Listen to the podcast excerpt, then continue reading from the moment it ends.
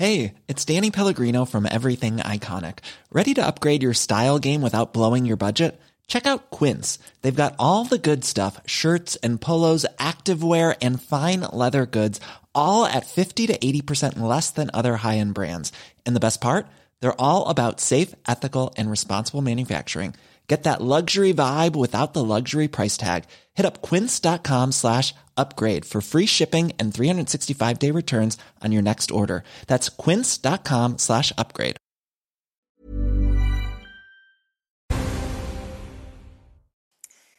Bonsoir à tous. L'actualité de ce dimanche 25 février cette année n'est pas une année comme les autres. Le Premier ministre Gabriel Attal s'est rendu ce soir auprès des agriculteurs à l'occasion du 60e anniversaire de l'événement. Après un discours de remerciements et d'hommage aux organisateurs du salon, le Premier ministre est revenu sur la crise agricole qui frappe le pays depuis plusieurs semaines. On l'écoute. Moi, je suis venu aujourd'hui pour dire que tout le gouvernement est aux côtés de nos agriculteurs, qu'on agit depuis trois semaines, partout en France, l'État se mobilise encore davantage et prend des engagements devant les agriculteurs. Et autant vous dire que quand on prend un engagement devant un agriculteur, je le sais, on a plutôt intérêt à le tenir.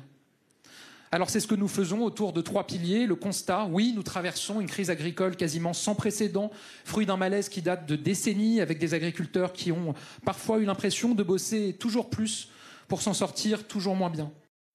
Après la visite d'Emmanuel Macron au salon de l'agriculture autour de Jordan Bardella, le président du Rassemblement national veut changer de logiciel pour l'agriculture française.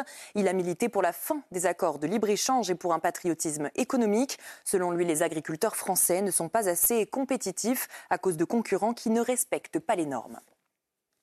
Retour au calme au salon de l'agriculture aujourd'hui, après le passage du chef de l'État hier, où forces de l'ordre et agriculteurs se sont affrontés alors qu'Emmanuel Macron était venu s'entretenir avec les syndicats agricoles. L'ambiance était détendue aujourd'hui. Les exposants étaient satisfaits et soulagés pour leurs animaux. Écoutez. Oui, c'est plus familial, plus détendu. On se sent mieux. Il euh, n'y a pas les, CRS qui font peur. Quoi. Donc c'est, on, se sent chez nous, limite. On est content d'avoir retrouvé le calme, oui, de reprendre nos habitudes, de sortir les animaux. C'est beaucoup plus, on va dire, dans le partage. Euh, hier, euh, du coup, les, les visiteurs ont mis longtemps à arriver. donc il y a beaucoup plus d'échanges et c'est beaucoup mieux pour nous. Dans le reste de l'actualité, trois départements placés en vigilance orange pour crue demain par Météo France. Il s'agit des Deux-Sèvres, du Pas-de-Calais et de la Gironde. Une nouvelle journée pluvieuse s'annonce sur une grande partie du pays. Une vigilance inquiétante pour les habitants du Pas-de-Calais, encore marquée par les épisodes de crues dévastateurs des mois précédents. Actualité internationale. À présent, les représentants d'Israël, des États-Unis, de l'Égypte et du Qatar ont trouvé un terrain d'entente sur un possible accord de trêve à Gaza contre la libération d'otages. C'est une annonce de Jake Sullivan, le conseiller du président américain Joe Biden, après un entretien avec ses homologues à Paris. Du sport, enfin, pour euh, finir ce journal, contre-performance historique pour le 15 de France de rugby. Pour la première fois dans le tournoi Destination, les Bleus ont fait match nul à Lille face à l'Italie 13-13. Réduite à 14 avant la pause, les tricolores maladroits auraient même pu s'incliner en toute fin de rencontre. Les Bleus voient leur chance de remporter le tournoi sans voler. Voilà l'essentiel de l'actualité. Tout de suite, retrouver Julien Pasquet dans Soir Info. J'ai failli euh, parler avant que vous ne finissiez. Pardon, chère Maureen Vidal, et merci beaucoup. Bonsoir à tous les téléspectateurs qui nous rejoignent. Donc à 21h56 précise pour le coup d'envoi de ce soir info week-end du euh, dimanche. Un programme très chargé pour nous accompagner ce soir. Rachel Kahn, Bonsoir, essayiste, euh, juriste à vos côtés. Bruno Cardo, bonsoir, cher euh, Bruno Cardo, agriculteur, vice-président de France Agri Twitos. On, parlera évidemment agriculture avec vous dans quelques minutes. De l'autre côté de la table, bonsoir à maître Rachel Flore Pardo. Merci d'être présente. Vous êtes euh, avocate. Éric Revel, éditorialiste économique pour Valeurs Actuelles. Bonsoir, cher Éric. Et bonsoir à Nathan Dever, notre ami écrivain présent également ce soir. On va revenir, bien évidemment, tout au long de cette émission. On vous accompagne jusqu'à minuit sur la visite très mouvementée du chef de l'État hier, un retour au calme. On l'a vu dans le journal de Morini un instant ce dimanche avec euh, cette bataille politique qui perdure, hein, tout de même avec la visite de Jordan Bardella dont on parlera. Mais avant de débattre de cette très longue séquence euh, agricole. Je voudrais qu'on revienne sur le débat que euh, vous avez suivi il y a quelques instants euh, dans l'émission Enquête d'esprit qui nous précédait, le débat sur la constitutionnalisation, constitutionnalisation, j'y arrive, de l'IVG et le droit à l'IVG. Vous l'avez pu le suivre, je, je le disais, autour d'Émeric Pourbet dans, dans un instant. On voulait prolonger ce, ce débat, Rachel Kahn, parce qu'il y a une actualité également très forte hein, autour du, du débat, puisqu'après l'Assemblée nationale, je le disais, qui a approuvé le, le projet, le, le, Sénat va examiner cette question dans, dans quelques jours. Ce sera mercredi. Pourrait-il, euh, d'ailleurs, ce serait la, la, première question pour entrer de plein pied dans le sujet, le Sénat pourrait-il, selon vous, s'opposer à l'entrée dans la Constitution du droit à l'avortement? Oui, il pourrait s'opposer à l'entrée du droit dans la Constitution. En tout cas, moi, je n'appelle pas de mes voeux. Non. C'est-à-dire que pour moi, euh, ce, ce, ce, droit, alors évidemment, euh, je pense à Simone Veil, évidemment, je pense à ce droit qui a été une véritable bataille pour toutes ces femmes et dans lequel s'inscrit le féminisme. Le féminisme, c'est aussi toute une histoire, c'est notre patrimoine et je crois qu'il est temps peut-être que euh, la France, justement, le reconnaisse, reconnaisse ce statut constitutionnel à ce droit-là pour pouvoir rayonner aussi à l'international, en France évidemment, euh, par rapport à l'Europe, mais aussi au niveau euh, de, de l'international. Voilà. Ah. Parce qu'aujourd'hui, on a quand même des nets reculs au niveau des États-Unis. La situation de l'Afrique, euh, je vous en parle même pas, euh, avec certaines jurisprudences catastrophiques pour les femmes, où ce sont les maris qui doivent décider en fait de garder ou non le fœtus.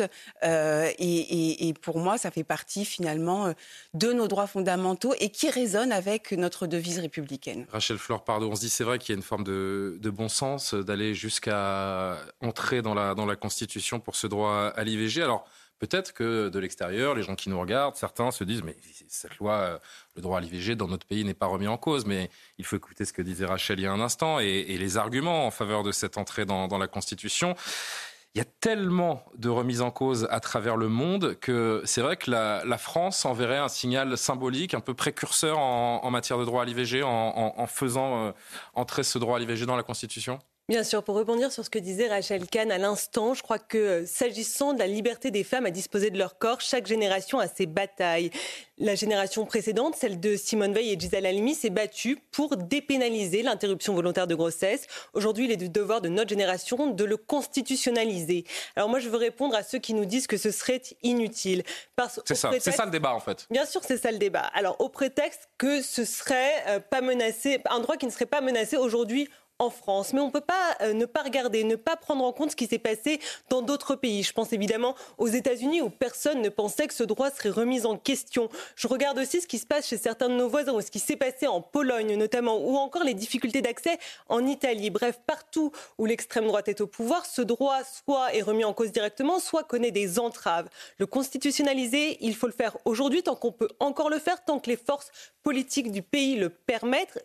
Attendre qu'il soit effectivement menacé pour le constitutionnaliser, c'est attendre qu'il soit trop tard pour le faire. Ensuite, je veux dire qu'il y a aussi ici en France des entraves dans l'exercice de ce droit à l'IVG. Parmi ces entraves, venir, ouais. il y a un sentiment de honte qui est alimenté par des mouvements conservateurs qui répandent sur les réseaux sociaux des propagandes, mais depuis les États-Unis même parfois. Donc il y a vraiment cet enjeu-là de redire avec force que c'est une liberté fondamentale et que chaque femme est libre de choisir pour elle-même d'être mère ou de ne pas l'être ou de l'être plus tard.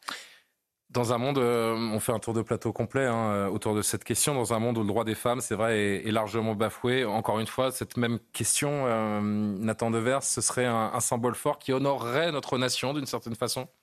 Oui, ce serait une action et un symbole. Mmh. Une action, je dirais, juridique, parce que faire rentrer un droit dans la Constitution, c'est le rendre intouchable c'est faire en sorte que, quelles que soient les, les, contingences politiques qui puissent arriver, les résultats euh, électoraux, les euh, stratégies euh, politiques, rien ne puisse toucher à ce droit. Et en effet, et vous l'avez dit, et je suis parfaitement d'accord avec la manière dont vous avez présenté les choses, même si certains peuvent avoir l'impression qu'en France, ce droit, en principe, de facto, c'est différent, mais en mmh. tout cas, euh, de jure, en principe, ce droit, il n'y a personne qui le conteste. Il suffit de voir ce que font nos voisins dans le monde occidental, à commencer par les États-Unis, pour bien voir que tout ça est parfaitement réversible. Mais il y a un deuxième enjeu, qui à mon avis est presque encore plus important, mmh. qui est l'enjeu symbolique, mais qui là est pas juridique et surtout politique. Faire entrer quelque chose dans la Constitution, c'est aussi estimer que dans la philosophie, dans euh, les avancées même idéologiques qui existent et dans les avancées euh, euh, législatives de l'histoire de France, c'est un peu comme si on allait surligner, stabiloter certaines choses en disant cela résume contient, exprime l'âme de la France. Et en effet, de la même manière que quand on a enterré euh, Robert Badinter, on a rappelé que l'abolition de la peine de mort avait été le fruit d'un combat très difficile contre une opinion publique qui était majoritairement favorable à la peine de mort. Euh, ainsi faut-il rappeler que s'agissant de Simone Veil et de Giscard d'Estaing, et avant des intellectuels qui ont mené un combat, Simone de Beauvoir entre autres, entre autres, qui ont mené un combat important pour pouvoir faire cela, mais que euh, euh, ce, euh, cette légalisation ou cette dépénalisation de l'IVG s'est faite contre des forces politiques qui étaient très puissantes, qui étaient très organisées et qui avaient un écho très important dans l'opinion publique. Donc, si vous voulez marquer cela, c'est un peu comme une sorte, c'est l'équivalent juridique de la panthéonisation. De Ça aurait dû être fait plus tôt. Bah, en effet, ça dépend d'un contexte, ça dépend d'une conjoncture. On voit qu'il y a des régressions aux États-Unis, on le fait par rapport à cela. En tout cas, c'est fait, aujourd'hui, ça. va être fait. Et c'est vraiment, j'insiste là-dessus, c'est l'équivalent de la panthéonisation. Ce qui de la même manière qu'on peut mettre des grands hommes dans le panthéon, là on met des, grandes, idées, oui, des grands humains euh, au panthéon. Là on met des grandes idées dans le texte de la Constitution. Bravo Rachel, je n'en loupez pas une et, heureusement. Euh, c'est vrai, je retiens ce que vient de dire euh, Nathan, cher Eric, cette idée là de, de faire entrer l'IVG dans la Constitution et pas l'IVG d'ailleurs, je vais me reprendre le droit à l'IVG parce que c'est bien différent. Faire entrer ce droit dans, dans la Constitution, c'est vrai que c'est, il y a eu un déclic en fait. C'est ce moment où, euh, outre-Atlantique, ce droit a été euh, menacé. C'était il, il, y a quelques mois, presque un an, je crois. Euh, on dit souvent que ce qui se passe aux États-Unis, on entend ça depuis, depuis toujours, ce qui se passe aux États-Unis arrive 5-10 ans après chez nous en France ou en, ou en Europe. C'est ça qui nous menace, franchement? Écoutez, euh, il y a en tout cas une accélération de la volonté de protéger cette loi à l'IVG. Moi, j'ai en mémoire, puisqu'on parlait de Simone Veil, euh, en 1974, lorsqu'elle présente son texte devant l'Assemblée nationale, la façon dont elle est huée, mm. sifflée. Mm. Je crois même qu'elle a les larmes aux yeux. C'est extrêmement. C'était un combat vraiment à l'époque. C'était un combat, hein. voilà. Donc c'est une loi aujourd'hui. Est-ce qu'elle est plus menacée aujourd'hui qu'elle ne l'était hier? Bon, c'est un sujet. Est-ce qu'il y a urgence euh, à mettre cette loi au droit à l'IVG dans la Constitution. Bon, certains, comme le président du Sénat, euh, s'interrogent. On peut s'interroger. Maintenant, je vais vous dire. Puisque vous l'évoquez, je me permets, Eric, euh, le président du Sénat, Gérard Larcher, qui il y a quelques semaines disait, en parlant de l'inscription du droit à l'IVG dans la Constitution, si elle était menacée, croyez-moi, je me battrais pour qu'elle soit maintenue, mais je pense que la Constitution n'est pas un catalogue de droits sociaux et sociétaux. Il a tapé à côté le, président du Sénat en, prononçant ces mots le, problème, j'entends ce que dit euh, Nathan Devers sur euh, il y a l'aspect juridique et il y a l'aspect symbolique. Bon, j'entends cet argument, mais euh, au-delà de cette loi du droit à l'IVG, peut-être, et je rejoindrai dans ces cas-là la, la, réflexion du président du Sénat, Gérard Larcher, peut-être que d'autres droits sociaux, par la suite, seront poussés pour rentrer également dans la Constitution. Moi, ce qui m'interroge aujourd'hui, c'est est-ce qu'il y a véritablement une remise en cause du droit à l'IVG en France C'est la question que je me pose. Aux États-Unis, c'est très clair. La question n'est pas est-ce qu'il y a aujourd'hui une remise en cause, mais est-ce qu'il pourrait dans le futur y avoir une remise en cause? Et dans ce cas-là, on est sanctuariser ce, droit paraît nécessaire, en effet. Bon, très bien. Euh, d'abord, je pense que l'IVG et les femmes, c'est sans doute euh, celles qui sont le mieux placées pour parler euh, d'IVG. Je pense qu'un un, IVG, c'est toujours une déchirure absolue, c'est toujours une souffrance pour la femme qui, euh, qui, qui décide en, son âme et conscience d'avoir euh, recours à un IVG. Mais quand une échographie vous montre que votre enfant est lourdement euh, handicapé, si on supprimait le droit à l'IVG, ce qui pourrait pas arriver parce que la loi, elle existe, c'est la loi Veille, mais enfin, qui pourrait admettre, si vous voulez, de mettre au monde un enfant qui serait lourdement handicapé lorsque vous le savez? Il faut avoir une dose de foi peut-être très forte pour, pour imaginer le faire. Bon. Donc, euh, ce droit-là, il me semble euh, immuable. Enfin, je veux dire, est-ce qu'il faut le mettre dans la Constitution? Bon, certains s'interrogent. C'est le protéger. Effectivement, c'est pas la porte ouverte à. C'est le protéger, ça honorerait notre pays d'une certaine bien façon. Sûr, je, je, je, je, comprends l'argument, mais voilà, c'est la question que je me pose parce qu'il y a aussi d'autres sujets qui sont très importants et qui fracturent la société française. Parce que l'IVG est un sujet qui fracture la société française. Il y a d'autres sujets aussi, peut-être qui, dans ces cas-là, mériterait. Peut-être que ce sera une porte ouverte à d'autres questions. hein, C'est un peu négatif, mais en tout cas, qui mériterait qu'on s'interroge hmm. de savoir si on met ce droit social, un autre, dans la Constitution ou pas. ce qu'on peut dire tout de même, euh, Rachel Kahn, c'est que c'est vrai que la valeur actuelle du droit à l'IVG est quasiment constitutionnelle parce que c'est extrêmement euh, protégé. Au-delà du symbole, est-ce que vraiment le faire entrer dans la Constitution en ferait une, protection absolue pour autant? C'est-à-dire que c'est quand même une, protection. Alors après, si on veut détricoter sans mauvais jeu de mots euh, ce droit-là entrer dans la Constitution, il faudrait convoquer le Congrès, etc., pour modifier la Constitution. Enfin, voilà, ce serait assez lourd. Après, moi, Je, voudrais rebondir sur ce qui a été dit. Euh, mhm. Ce droit-là résonne parfaitement avec l'humanisme et l'universalisme qui ressortent dans notre Constitution et notre devise républicaine qui est la non-essentialisation et le non-déterminisme. Et le fait que les femmes aient ce choix. La représentation des femmes comme finalement comme en droit international, des, souveraines où euh, il y a un, droit de non-ingérence finalement, où elles, sont, elles ont euh, un droit à disposer d'elles-mêmes. Et c'est ça qu'il faut marteler. Et il n'y a pas que au niveau international, il y a aussi au niveau européen. Le fait qu'on ait cité tout à l'heure la Pologne, mais aussi Malte, et qu'on retravaille bien voilà, le Vatican, cette hiérarchie des normes sur le fait que le féminisme, c'est pas tout et n'importe quoi, le barbecue ou je ne sais pas quoi, mais que là, on est un principe fondamental pour la liberté et les droits des femmes euh, de, pouvoir disposer euh, de leur corps. Il y a ce sondage que, euh, Maître Pardo, je voulais vous soumettre également. Les Français sont assez unanimes hein, sur cette entrée du, droit à l'IVG dans la Constitution. Plus de 81% des Français y sont favorables.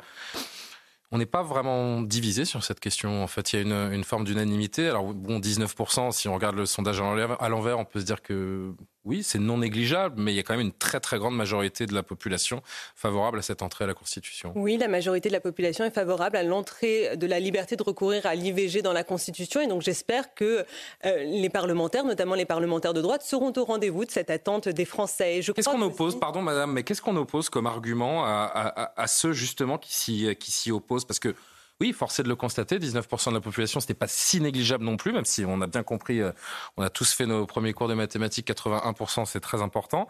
Qu'est-ce qu'on répond? Quels arguments on oppose euh, à cette euh, partie, ces 19% de la population?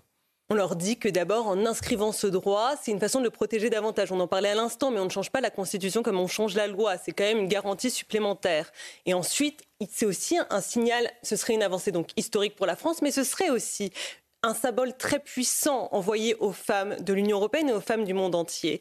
Et la France, d'ailleurs, pourrait aller plus loin. C'est-à-dire que si le président de la République réussit, si son projet de loi constitutionnel aboutit et qu'on réussit à inscrire en France la liberté de recourir à l'IVG dans la Constitution, je crois qu'il faudra demain se battre pour que ce soit inscrit dans la charte des droits fondamentaux de l'Union européenne et qu'ainsi ça vienne protéger toutes les femmes de l'Union. La France serait dans son rôle. Ce, serait une forme de phare. Ce serait le combat suivant, évidemment. ça viendrait assez naturellement, je crois. La France serait dans son rôle de phare, de boussole, dans la protection des droits des femmes à disposer de leur corps et ce serait absolument. Il pourrait y avoir une unanimité dans les 27 sur une question comme celle-ci? Aujourd'hui, c'est compliqué. Demain, peut-être. Et ce serait un combat que pourrait porter la France. C'est-à-dire que si on réussit, si on l'inscrit ici dans la, dans la Constitution, eh bien on aurait cette légitimité, cette force, cet élan qui pourrait permettre demain de le porter pour toutes les femmes de l'Union européenne. Et puis si la Constitution est modifiée, je rappelle que ce serait une première en 14 ans, hein, Absolument. Eric Revel. Absolument, 14 Absolument rien d'anodin dans, je voudrais, ce projet. juste dire un mot sur le mm de 80%. Euh, si 81%, dont c'est une majorité écrasante, hein, des Français considèrent qu'il faut euh, constitutionnaliser euh, le droit à l'IVG, ça veut dire que pour 81% des Français, il y a un risque.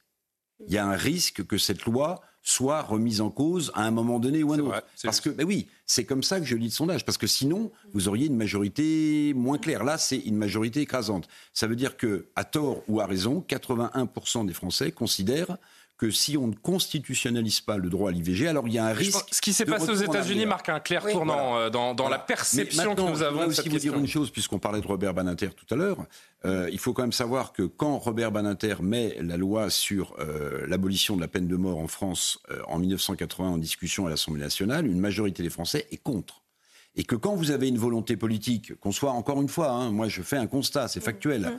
Eh bien, si vous avez une volonté politique et que vous croyez à cette volonté politique, alors vous faites fi quand même des sondages, puisque si, pour le coup, Robert Banater ou la majorité euh, socialo-communiste du moment en 81 avait écouté euh, les sondages, il n'y aurait pas eu d'abolition de la peine de mort puisque les Français y étaient opposés. Hmm. Pour revenir sur cette question, c'est vrai que euh, on a lu les propos de Gérard Larcher il y a, quelques instants. Maître Pardo, vous rappeliez qu'une partie de la droite est un petit peu euh, réticente à faire entrer ce, projet de loi dans, la Constitution, estimant qu'il est suffisamment protégé.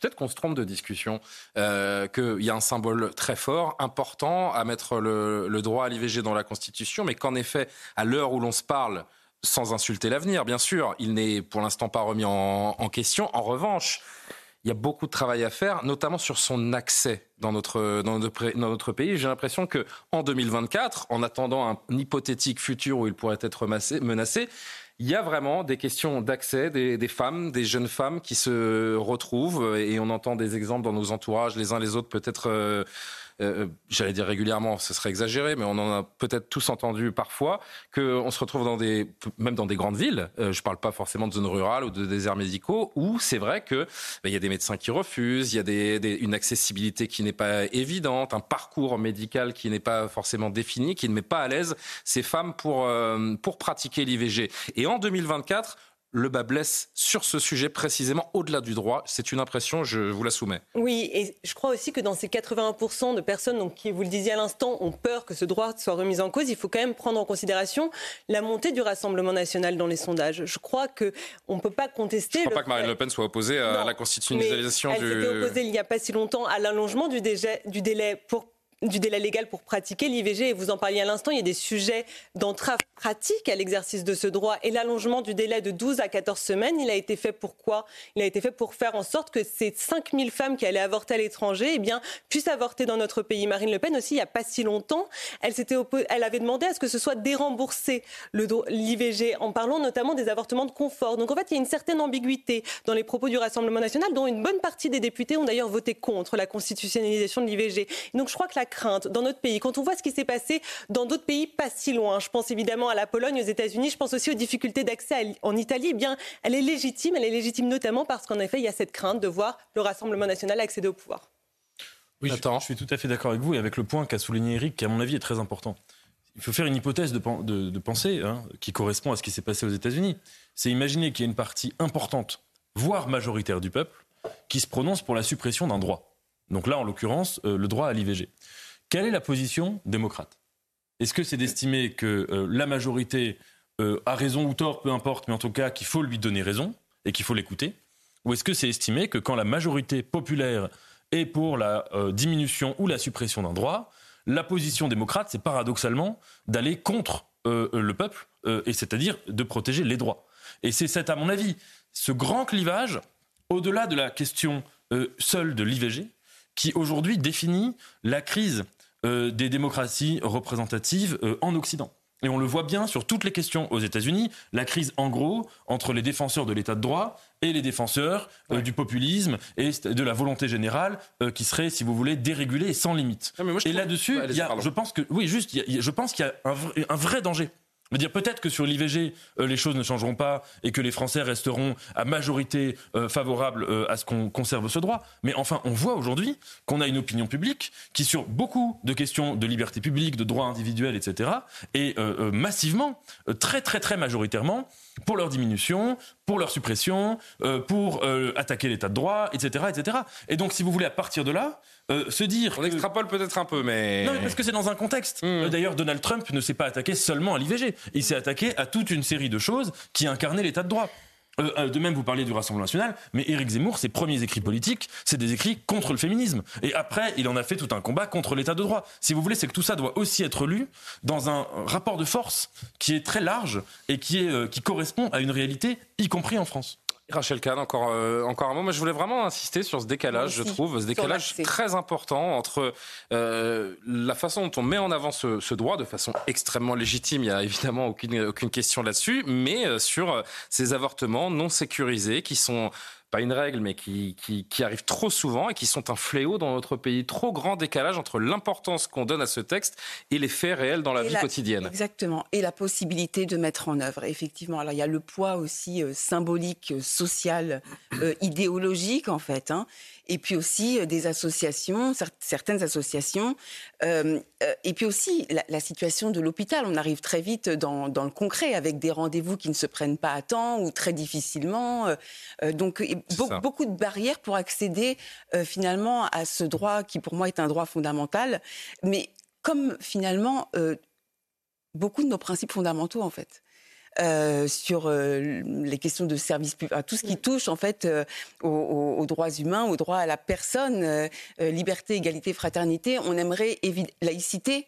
On, a, on adorerait que ce soit des principes qui soient mm. beaucoup plus facilement mis en œuvre. La droite qui va amender le texte pour faire figurer la clause de conscience des médecins alors voilà, ça, alors peut-être que c'est quelque chose qui, qui vous choque. Si on amende le texte, euh, il va falloir que ce soit revoté derrière. Enfin, ça, ça, ça bloque tout le processus pour aller vers une constitutionnalisation. Donc, il faut se rendre compte. Je crois qu'aujourd'hui, personne ne remet en cause la clause de conscience. Donc, à mon sens, c'est une modification qui n'a pas lieu d'être en l'état.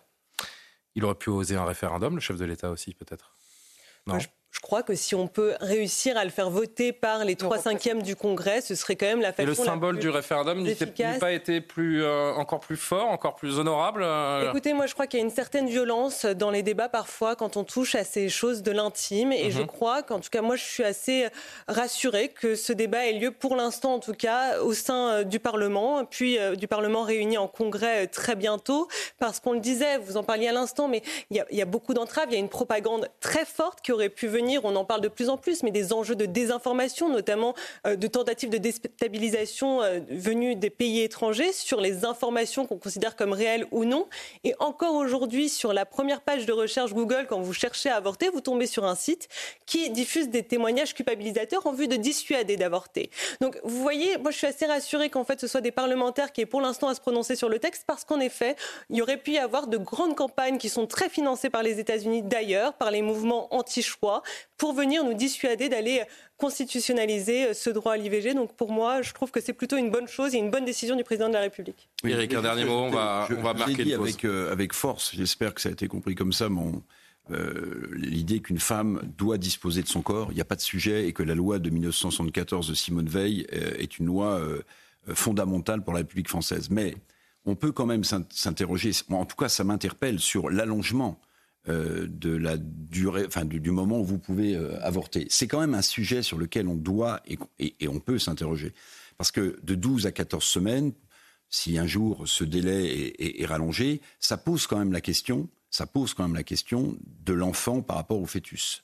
Donc c'est un sujet qu'on ne peut pas balayer d'un revers de main si facilement, me semble-t-il. Et encore une fois, quand je dis ça, je ne remets pas en cause ce droit, mais je dis je dis, c'est un, c'est un, c'est un vrai sujet. L'allongement de la durée. Pour nombre d'entre nous, parce que là, on est plus, on, est dans le cas euh, euh, à trois mois, 4, 14 euh, semaines, ça fait un peu plus de trois mois.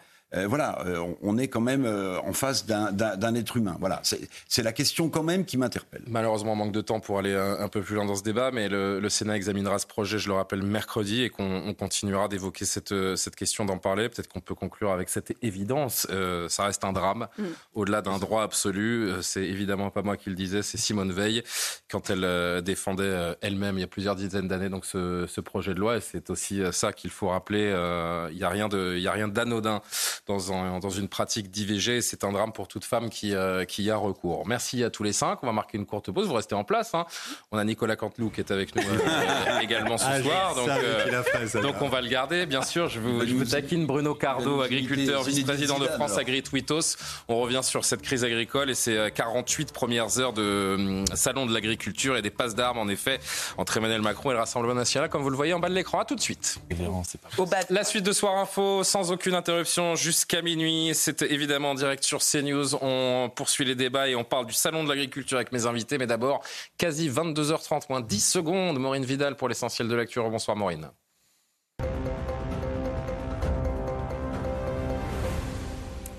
Johan Davier, le père de la petite Lola, assassinée en 2022, est décédé à l'âge de 49 ans. Sa mort serait naturelle. Il se trouvait à Foucreuil, dans le Pas-de-Calais. Au moment des faits, il sera enterré dans la commune voisine, là où sa fille avait été inhumée. Ce père de famille avait avoué être retombé dans l'alcoolisme après la perte tragique de sa fille de 12 ans. Nouvelle audience dans l'affaire de l'imam Hassan Iqiyoussen. Demain, la justice administrative va analyser sur le fond euh, l'arrêté d'expulsion en 2022 après avoir fui en Belgique. Il avait euh, été interpellé puis expulsé vers le Maroc. Gérald Darmanin lui reprochait une vision de l'islam anti-républicaine. Il avait notamment déclaré qu'un homme ne devait pas euh, laisser sa femme sortir seule. Des centaines de personnes fuient le nord de la bande de Gaza affamés. Ils tentent de rejoindre les villes du sud comme Khan et Rafah.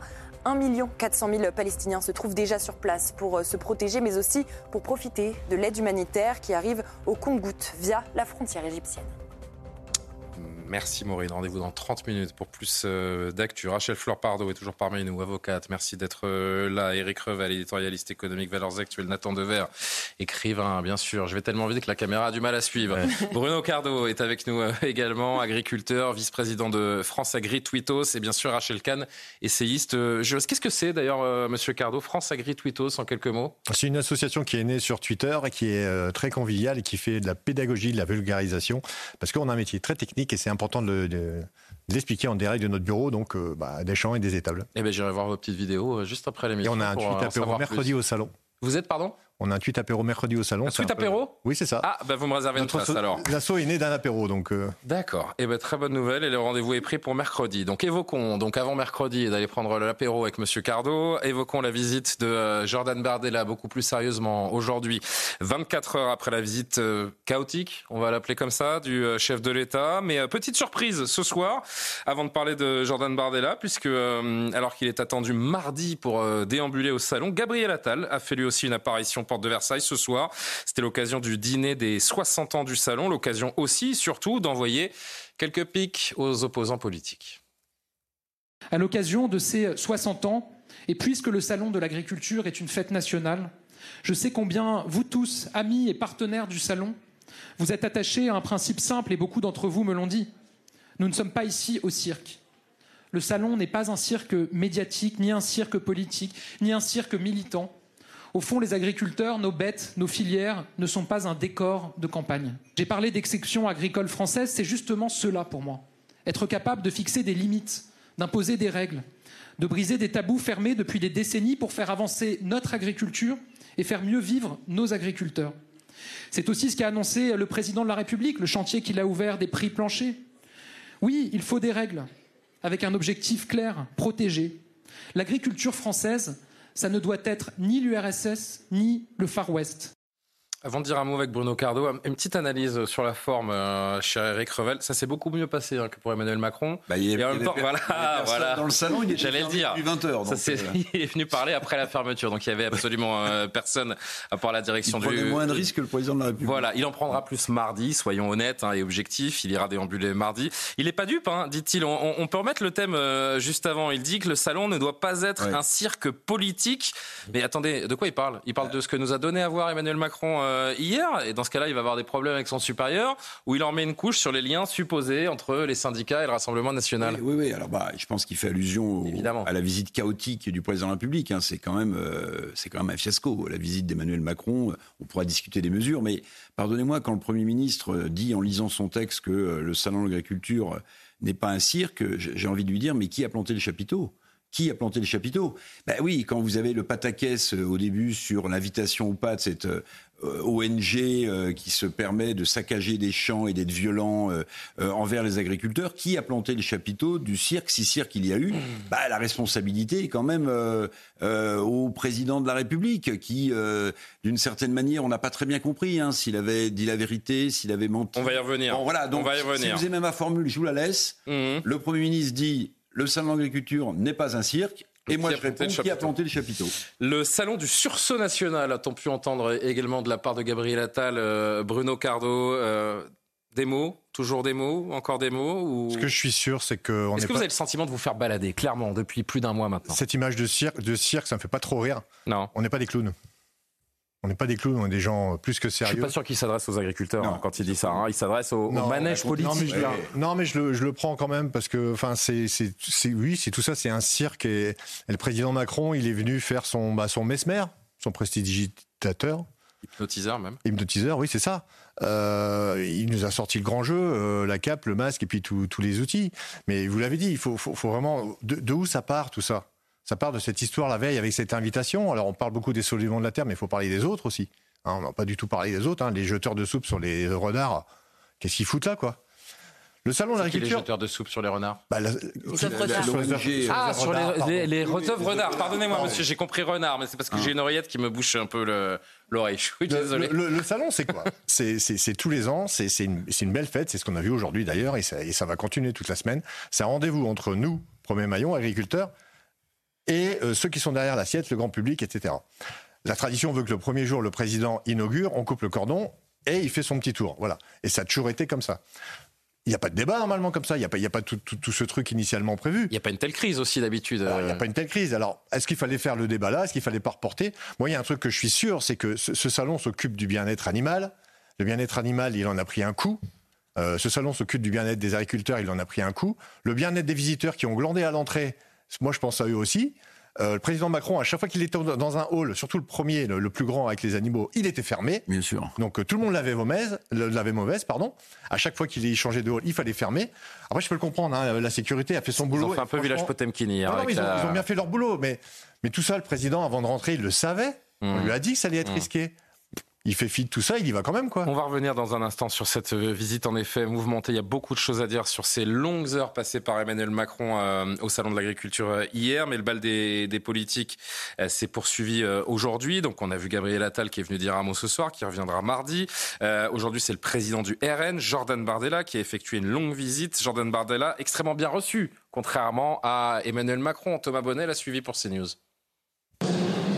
7 heures de visite et la volonté pour Jordan Bardella d'insister sur le contraste entre sa déambulation et celle du président de la République la veille. Il faut dire que le président du Rassemblement national a eu un accueil très chaleureux au salon euh, de l'agriculture avec des visiteurs qui sont venus à sa rencontre.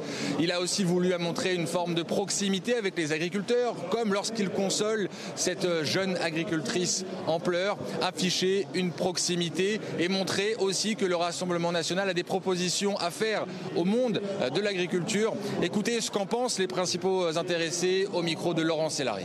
Je pense qu'aujourd'hui, euh, il est inconcevable de ne pas recevoir le, Rassemblement national. Voilà. Honnêtement, j'étais fier de parler avec Jordan Bardella, de, pouvoir discuter. Euh, voilà. Chaque parti est constructif.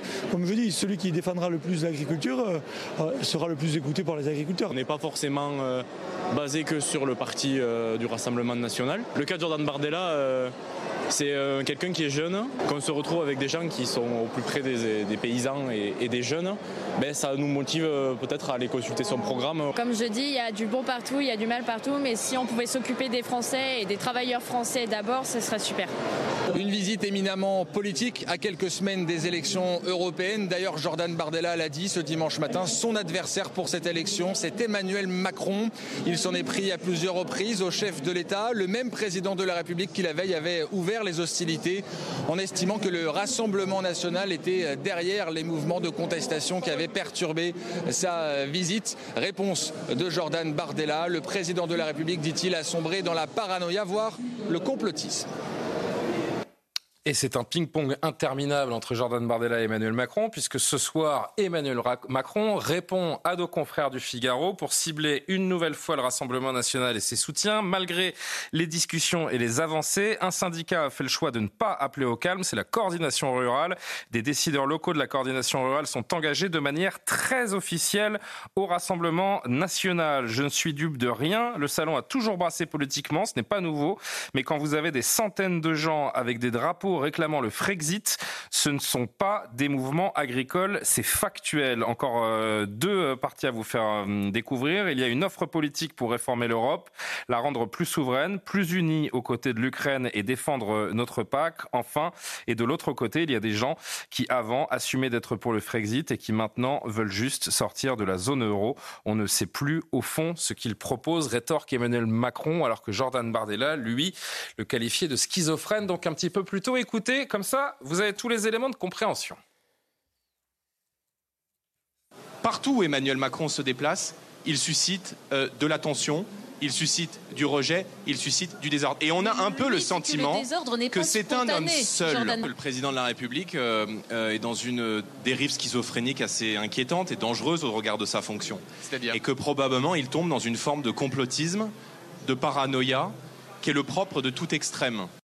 Bruno Cardo, qu'est-ce que vous dites quand vous voyez qu'il y a une guerre politique en vue évidemment de ces élections européennes qui est en train d'être menée sur le dos de, bah, sur votre dos, sur celui des agriculteurs bah, Encore une fois, je vais pas être content parce que franchement, c'est c'est un ping-pong politique, récup par récup. Enfin moi tout ça, euh, tout ce que je sais, c'est que voilà, il y a, y a, une vraie crise de fond. On doit débattre de, de, des sujets de fond, de solutions. C'est de ça qu'on doit parler. On ne doit pas faire de ping-pong comme ça sur notre dos. Aujourd'hui, euh, on parle euh, d'agriculteurs français en colère. Non, non, c'est bien pire que ça, c'est du désespoir. Moi, je suis beaucoup sur les réseaux sociaux j'ai beaucoup de témoignages. Malheureusement, j'arrive même pas à tout lire. Euh, dans, la Drôme, une, collègue agricultrice cette semaine qui dit voilà, j'ai que 40 truies, j'ai quelques hectares, j'ai ni le temps ni les moyens de venir. Dis ça pour moi, bats-toi pour moi. Un autre collègue avec les cerises, parce qu'il est en train d'arracher ses cerisiers. Il était, c'était un SMS, enfin sur ce messenger, mais il était en pleurs il y avait de l'émotion dans, son messenger. Moi, j'en peux plus de ça. Il faut qu'on règle ça. Donc, il y a de la détresse. On va parler de la détresse et on va arrêter cette récup politique là. Même si il y a une réalité, le Rassemblement national est de moins en moins boudé par euh, les, agriculteurs, les exploitants agricoles. Rachel, un commentaire sur cette... Euh, non mais déjà, je ressens votre émotion, monsieur, et c'est bouleversant. Euh, après, c'est facile pour le Rassemblement national euh, qui capitalise d'une certaine façon autour cette crise. Et, le problème euh, de l'agriculture, suite à, la PAC, et ça fait, ça fait, euh, voilà, ça monte depuis 30 ans, 20 ans, 10 ans, de plus en plus. Et de toute façon, pour les chefs d'État, il est de plus en plus compliqué d'aller dans ce salon d'agriculture. Le dernier qui était véritablement bien accueilli, c'était Jacques Chirac. On on va pas se mentir, et voilà. Donc, ce jeu politique, les, les billards à trois bandes, comme le disait le Premier ministre le cirque. Je pense qu'il. Pardon, mais Jean-Marie Le Pen était beaucoup moins bien accueilli que Jordan Bardella. Certes, mais parce que là, crise la crise est, profonde là aujourd'hui, et par ailleurs, la, crise s'est exprimée jusque dans la rue. Euh, donc là, euh, en plus, les, temps ne sont pas les mêmes. Euh, l'impact aussi, comme vous le disiez, des réseaux sociaux, le fait que la colère a envie de s'exprimer de manière très concrète jusque dans ce salon, c'est significatif. après, c'est qu'est-ce qui va se passer aujourd'hui pour nos agriculteurs? On a un salon de l'agriculture qui a débuté. C'est pas simplement un salon de l'agriculture. D'ailleurs, le titre, c'est le Salon international de l'agriculture, la plus grande ferme du monde. Et voilà l'image qu'on en a. On a une terre française qui est éperdument riche. C'est un trésor. Et voilà comment on la maltraite en ne considérant pas nos agriculteurs. Je trouve ça éperdument triste. Nathan, je vous vois réagir. Oui, plusieurs remarques. La première, c'est que euh, bon, Gabriel Attal parlait de, cirque politique. Vous disiez que, et vous aviez raison, que vous ne vouliez pas qu'il y ait un ping-pong politique qui ait lieu sur le dos de la souffrance des agriculteurs. Il faut juste rappeler que c'est une très très vieille histoire, que euh, je dirais que dont la genèse remonte au moins à François Mitterrand. François Mitterrand, il y a un moment où il, euh, son premier mandat, où il découvre qu'il est en train de baisser drastiquement dans la popularité chez les agriculteurs et euh, ces deux euh, communicants, qui étaient des génies de la communication, qui étaient euh, Pilan et Collet, décident de faire un plan télévisuel où il va manger quelques bouts de fromage et boire un verre de vin dans une ferme. Et il est remonté à ce moment-là. Donc il y a déjà, si vous voulez, à ce moment, cette idée que si on transforme l'agriculture en spectacle, avec une représentation euh, très folklorique du mode de vie des agriculteurs, la bouteille de vin, le fromage, la charcuterie, eh bien, euh, on va euh, défendre leur cause. Ensuite, vous avez parlé de Jacques Chirac, évidemment. Mais, Mitterrand n'a jamais été au salon de l'agriculture. Non, non, bien sûr, évidemment. Mais, justement, ça. Et justement, à partir de Jacques Chirac, vous avez cette cérémonie, cette presque mythologie du salon de l'agriculture et du président au salon de l'agriculture. Et il ne faut pas seulement accuser le monde politique. Le monde médiatique participe de cette situation où, couvrant le salon de l'agriculture, il parle moins des agriculteurs que des politiques. Moi, je me souviens en 2017, en 2016-2017, de gens qui demandaient à Emmanuel Macron euh, de réciter euh, du Molière euh, ou du Baudelaire, je ne sais plus, dans le salon de l'agriculture pour montrer combien il était intelligent, cultivé, etc. Et face à cela, moi, j'aimerais quand même juste dire une chose, c'est que je trouve que Évidemment, la politique d'Emmanuel Macron et sa vision de la société, euh, elle est contestable. Euh, qu'elle soit l'objet euh, d'un débat critique, c'est absolument salutaire peut pas contester une, vision qu'on ne connaît pas. Mais non, mais bon, mais ses mesures, enfin ou son bilan, enfin. Mais je trouve qu'il y a un niveau à respecter. Et là, euh, si vous voulez, quand même, dans les images qui ont été euh, celles qu'on a vues, dans les méthodes qui sont celles qu'on a vues, ça veut dire de reprocher à quelqu'un euh, d'aller comme le font tout le monde. Emmanuel Macron n'est pas plus dans la communication que Jordan Bardella. Peut-être l'est-il d'ailleurs un peu moins. Je veux dire, c'est complètement artificiel de poser deux personnes qui font exactement, strictement la même chose, en l'occurrence déambuler, en disant que l'un serait dans la communication, alors que l'autre ne l'est pas, sachant qu'il passe sa vie à faire sa communication sur TikTok. Avec, enfin, bon, Sauf qu'il y en a un qui est au pouvoir et l'autre qui est en campagne. Et il y en a un dont on se dit, bon, bah, c'est un peu normal qu'il communique parce qu'il mhm. il est en campagne. Et l'autre, il devrait plutôt, plutôt se soucier du pratico-pratique, d'être dans, le, dans le pragmatique plutôt que euh, de se mettre en scène et d'organiser un mini-débat, un moyen débat, un grand débat. Et puis, euh, à l'arrivée, de ne rien donner aux agriculteurs. Qui, sur la question européenne, appartient à un parti qui, il y a sept ans, disait exactement le contraire de ce qu'il dit aujourd'hui. Donc, si vous voulez, dans les deux cas, vous êtes aussi dans la communication. C'est vrai qu'Emmanuel Macron n'a jamais dit le contraire d'une chose. Non, mais bien sûr. Mais les deux, mais juste une chose, il y a une souffrance d'agriculteurs. Elle est énorme. Ça, c'est on l'entend. Voilà. Croire que à cette souffrance, il y aurait une seule solution qui serait automatique, ça me semble être un piège politique. jamais vous évoquez la, la, visite présidentielle, mais vous. Je voudrais qu'on revienne. Alors on va revenir 24 heures en arrière. Donc cette journée d'inauguration, chacun l'a vu ou entendu, était euh, le président accueilli par des huées, journée d'une euh, très grande tension, inauguration avec 4 heures de retard, la présence du président qui a hérité une grande partie des agriculteurs. Retour en image sur ce qui s'est passé, on, on, relance la discussion autour d'Emmanuel Macron. Regardez. C'est sous les huées des manifestants que le président de la République fait son entrée. Et avec quelques heures de retard, Emmanuel Macron inaugure le 60e Salon de l'agriculture. Le chef de l'État déambule ensuite dans les allées. Comme on dit chez moi dans les Pyrénées, les montagnards sont là. À la rencontre des agriculteurs. Un, faut sauver le salon. Mais comment pas en le bloquant. Non, mais d'abord, moi, tout le monde vous dire la solution. Vous savez la solution, c'est quoi C'est que vous partiez d'ici et que vous reveniez quand vous aurez des choses. Le président rend visite à Oreillette. Elle a du mérite, hein parce qu'elle subit un beau bordel ce matin. L'égérie du salon. Les animaux sont plus calmes que les hommes cette année, monsieur le président. C'est vrai. Quelques heures avant, Emmanuel Macron échangeait avec des agriculteurs et des syndicats. Moi, je lâcherai rien, je suis au combat. Je suis au combat à vos côtés. Vous pouvez m'engueuler, je suis là pour ça. Et, mais vous ne me lâcherez pas, je le sais. Durant les deux heures de débat, le ton monte plusieurs fois. Si le discours ambiant, c'est de dire l'agriculture est foutue et il faut que des aides de trésor, il n'y a, pas la peine de faire une loi d'orientation, il n'y a pas la peine de s'emmerder. On ferme tout de suite le magasin. Après un déjeuner avec les filières, Emmanuel Macron poursuit sa visite avant une dernière prise de parole, peu avant 20h. On est au boulot. Moi je l'ai dit, dès lundi, on a la réunion euh, d'urgence sur la trésorerie. On continue le travail. Il y a les 62 mesures du gouvernement. J'ai lancé de nouveaux chantiers. Le président a quitté le salon vers 21h15 après un déplacement mouvementé qui aura duré plus de 13 heures. Et juste pour illustrer les tensions, si vous avez manqué quelques, quelques images hier à l'ouverture du, du, salon, des agriculteurs mécontents, des forces de l'ordre se sont opposés. Regardez cette séquence qui est allée jusqu'à l'effondrement de l'enclos d'une exploitante.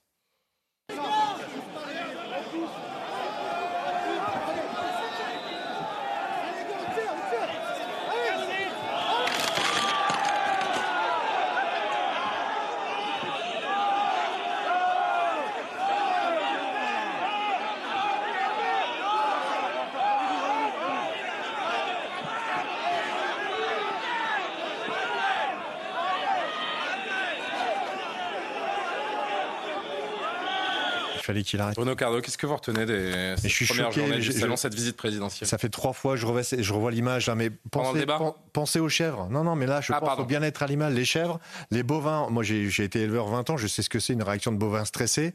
On a même déménagé des bovins pour que les CRS puissent passer et que le président puisse passer. On a, enfin, il n'a pas pensé du tout au bien-être animal. Euh, alors, je sais, il y a On est allé voir l'exploitante aujourd'hui. Sachez juste, euh, on n'a pas le temps de vous diffuser l'extrême. On est allé voir l'exploitante. L'enclos a été remis en place. Les chèvres ont été bichonnées.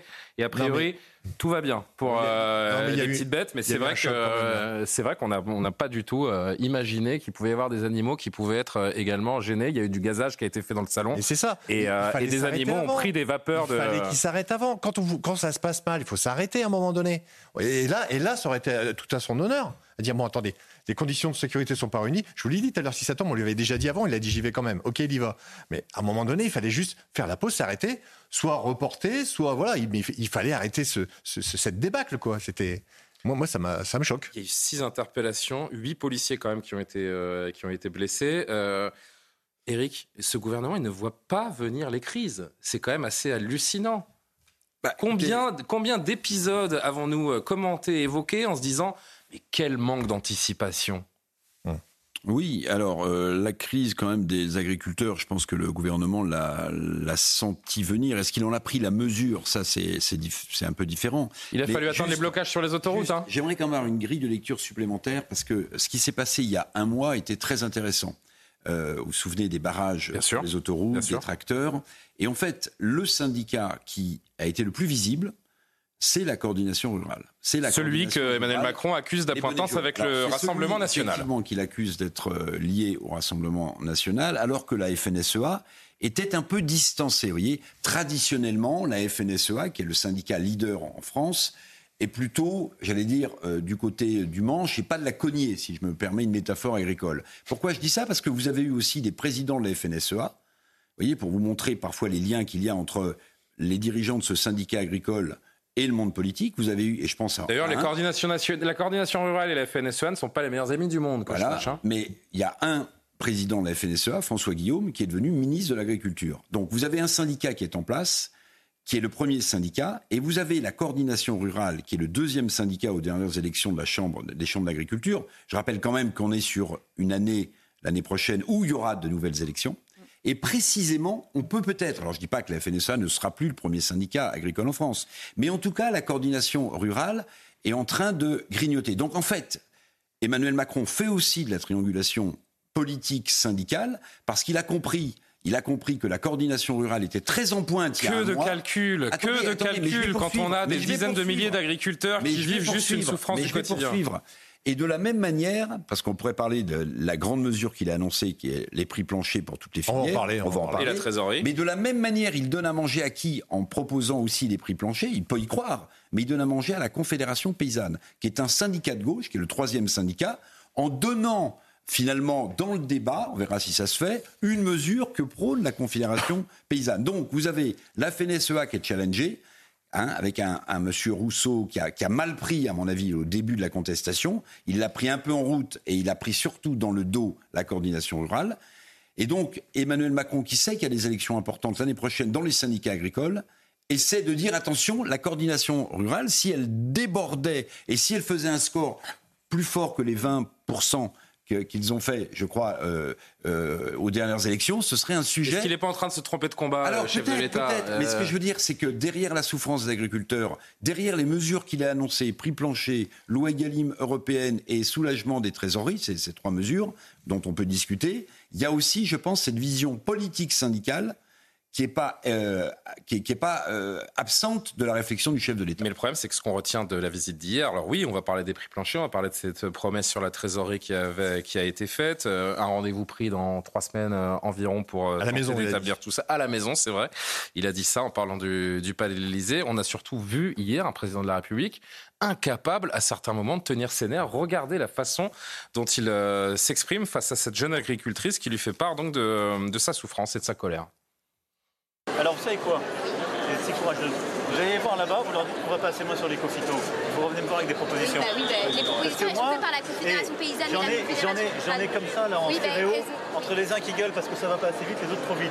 On est un même pays, une même nation, on s'en sortira. On non, a des solutions complètes que vous faites avancer. Et qu'est-ce qu'on est en train de faire Je vais vous dire, depuis 2018, pour la première fois dans notre histoire, on a baissé les économies on a baissé les CMR1 qui sont les plus dangereux de combien? 91%.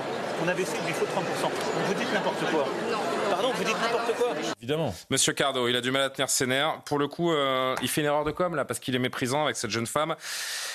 On met quoi sur le coup de la fatigue ou vous serez plus dur dans votre commentaire Non, mais j'en sais rien. Alors, il est. Je pense qu'au départ, il veut bien faire. Il veut, il, veut, il veut prendre les choses à cœur. Mais là, regardez, il lui tient la main. Voilà, il le regarde dans les yeux et il lui dit, bah, euh, vas-y. Elle pas impressionné d'ailleurs. Vas-y, hein, Non, mais elle est très bien. Non, mais elle est courageuse. Vas-y, règle-le le problème de. T'as qu'à en donner des idées. Bah non, non, c'est à lui de donner les idées. C'est son taf. Hein? Nous, je crois que la, je crois que la demoiselle, elle en a assez du taf. Elle en fait du taf. Elle en fait 70 heures par semaine. Donc euh, non, chacun a sa place. Et puis, puis c'est des réponses qu'on va avoir. On a eu des débuts de réponses, hein, mais bon. Euh. Est-ce que vous êtes euh, capable de me dire qu'il y a un élément, on a parlé de, de ces prix planchers, donc la trésorerie, la revoyure d'ici trois semaines. Est-ce que vous êtes capable de me dire, bon, Ça a été un peu le fiasco. Enfin, c'était le fiasco. Ça a été extrêmement tendu. Il n'aurait peut-être pas dû venir. Mais à l'arrivée, ce qu'on obtient là, ces promesses, c'est positif et ça peut peut-être dans trois semaines nous permettre d'aller un peu plus loin. Ça va toujours dans le bon sens. Moi, je l'ai dit sur tous les plateaux. Euh, la ferme France, c'est une, voiture avec une boîte de vitesse mécanique. On a passé la quatrième ou la cinquième là. Ah, c'est pas mal. C'est pas mal. Mais on n'a pas encore passé la sixième. Mes collègues allemands n'ont pas six, vitesses. Euh, oui, mais mes, voisins allemands ont une voiture à boîte, à boîte automatique. et mes concurrents brésiliens, ils ont un hélicoptère. Vous, m'avez perdu dans la métaphore là. Non, non, mais ils ont un hélicoptère. Donc vous voyez un peu? Non, non, il y a encore beaucoup, beaucoup de chemin et surtout encore plus d'auteurs à prendre que ce que je vois là depuis tout à l'heure. Il va falloir prendre ça un peu plus au sérieux. Euh, il a commencé à donner des, un cap hein, au niveau français, mais il va falloir qu'on applique ce, ce, cap au niveau européen. Voilà, ça va être. Je vais, faire une minute de politique fiction. Vous êtes nommé demain ministre de l'Agriculture. Quelles sont vos trois priorités? Quelles sont vos trois premières annonces? Alors, on va parler forcément revenus. Et le revenu, il se compose, on va en parler avec les, prix planchers et il se compose de euh, prix, voilà, de volume et de protection. Protection, il en a parlé. Donc il va vraiment falloir. Donc l'urgence, c'est euh, les trésoreries. Ça, on, va en parler juste après. Ensuite, pour avoir des, revenus, il faut. Oui, c'est vrai qu'il faut protéger. Il faut qu'on ait une harmonisation déjà au niveau européen. Je vais parler de mes betteraves. Le sucre, aujourd'hui, un planteur ukrainien qui aujourd'hui l'Ukraine nous envoie beaucoup de sucre, il a 29 outils chimiques en plus que moi, planteur français. Voilà, c'est des marchés mondiaux et, dans les outils, il y a les fameux néonicotinoïdes. Hein. D'ailleurs, qu'on se refuse, il y a eu un conseil donc dans le trilogue cette semaine. Ils avaient l'occasion, la France, ils avaient l'occasion de, passer en fait, d'aménager sur les produits, le sucre qui vient euh, œufs, volailles, euh, de, mettre un peu les points sur les i la, Commission a été plus ouverte et le Parlement aussi, il ne l'a pas fait. C'est-à-dire que pendant que sur le salon on nous dit on s'occupe de vous, on vous protège au niveau européen, dans les, dans les, dans les faits, le trilogue, il les actes pas ne suivent pas les mots. En fait, c'est technique, pardon, mais en fait, on demandait à prendre une référence dans cette protection-là via l'Ukraine, une référence 2021-2022. Ils ont pris 22-23. Pourquoi ils prennent ça? Parce que ça va être 700 000 tonnes. C'est pile poil ce qui est en train de nous arriver dessus d'Ukraine. L'équilibre du marché européen, c'est un million de tonnes. Donc on l'a dans l'os. Et le prix de la betterave, le prix du sucre, donc de ma betterave, c'est mort. On, va se le prendre dans le nez cette année. Euh, c'est juste un petit exemple, mais des surtranspositions et des harmonisations euh, ratées, il y en a plein. Le président parle de la PAC ce soir dans cette interview au Figaro. Je voudrais qu'on affiche euh, cette déclaration. On doit sceller la fin de cette crise, mais je dirais aussi quel est le plan pour la nation et ce que nous allons défendre au niveau européen. On a sauvé notre PAC, mais elle a été pensée de manière encore trop décroissante. Pompier pyromane qui a mis Pascal Canfin Ah pardon, il y a une deuxième partie, pardonnez-moi. On ne met pas assez d'argent pour soutenir nos paysans. C'est un nouveau pacte avec les agriculteurs qu'il faut sceller. Voilà. Qui a mis Pascal Canfin, président de la commission environnement? C'est le président Macron. La réponse est ma question. Pascal Canfin fait, fait partie de nos fossoyeurs jusqu'à la dernière minute, jusqu'à la fin de son mandat, il a voulu passer la loi sûre. Là, la loi IED, il a assisté. Il a été jusqu'au bout des choses. Pascal Canfin, c'est un petit peu le monsieur qui est un peu derrière toutes les histoires qu'on a vues cette semaine. N'est-ce pas? Ça, je polémique pas, mais on pourrait poser la question aussi par rapport à ces histoires de conseillers. Donc non, non, non, c'est pas ça matche pas là. Maître Pardo, euh, qu'on n'a pas entendu depuis le début de cette, euh, cette discussion, quel, euh, quel regard vous portez sur cette crise agricole et sur, surtout de la, gestion de l'exécutif ces, ces, dernières semaines, ces derniers, ces derniers jours, ces dernières heures, j'ai envie de dire plutôt? Moi, je crois qu'il y a une priorité aujourd'hui. On le voit très bien, on voit votre émotion, monsieur c'est de répondre à la détresse et au désespoir des agriculteurs. Et moi, je crois que quand le président de la République va au salon de l'agriculture, quand le Premier ministre y va et quand les différents responsables politiques y vont, eh bien, ils sont dans leur rôle, ils sont dans leur rôle pour aller au contact, pour aller sur le terrain. Je crois que c'est assez courageux de leur part. On a vu que c'était pas toujours simple et que pourtant ils ont tenu le débat. Et je crois qu'ils essayent de faire courageux ou téméraire hier, euh, Emmanuel Macron bah, Peut-être un peu des deux, mais en tout hmm. cas, c'est sûr courageux, oui, d'y aller alors que c'était difficile. Et je crois pas qu'on puisse imputer les violences qu'il y a eu au salon de l'agriculture au président de la République. Je crois que les violences, elles sont commises par ceux euh, qui sont auteurs de ces violences. Je suis pas certain que M. Cardo soit de votre avis. Non, mais... Moi, c'est ma vision des choses. Non, mais j'ai posé la question. Alors déjà, je vais, je vais me permettre euh, une précision, une remarque. Il n'y a pas eu de violence commise par les agriculteurs envers les, envers les forces de l'ordre on a, vu tout à l'heure, par exemple. Je pensais à cette séquence-là. C'est ceux qui poussent, c'est ceux qui, qui, poussent qui font tomber l'enclos. Donc, c'est ce qui se passe à ce moment-là. Je ne crois pas qu'on puisse l'imputer directement au président de la République. Maintenant, je crois que vous disiez que ça va dans le bon sens. J'espère que ça ira encore dans le bon sens et que vous aurez. malheureusement, il donne le sentiment de découvrir tous les trucs. En février 2023, on était déjà aux Invalides avec plein de tracteurs sur la souveraineté alimentaire.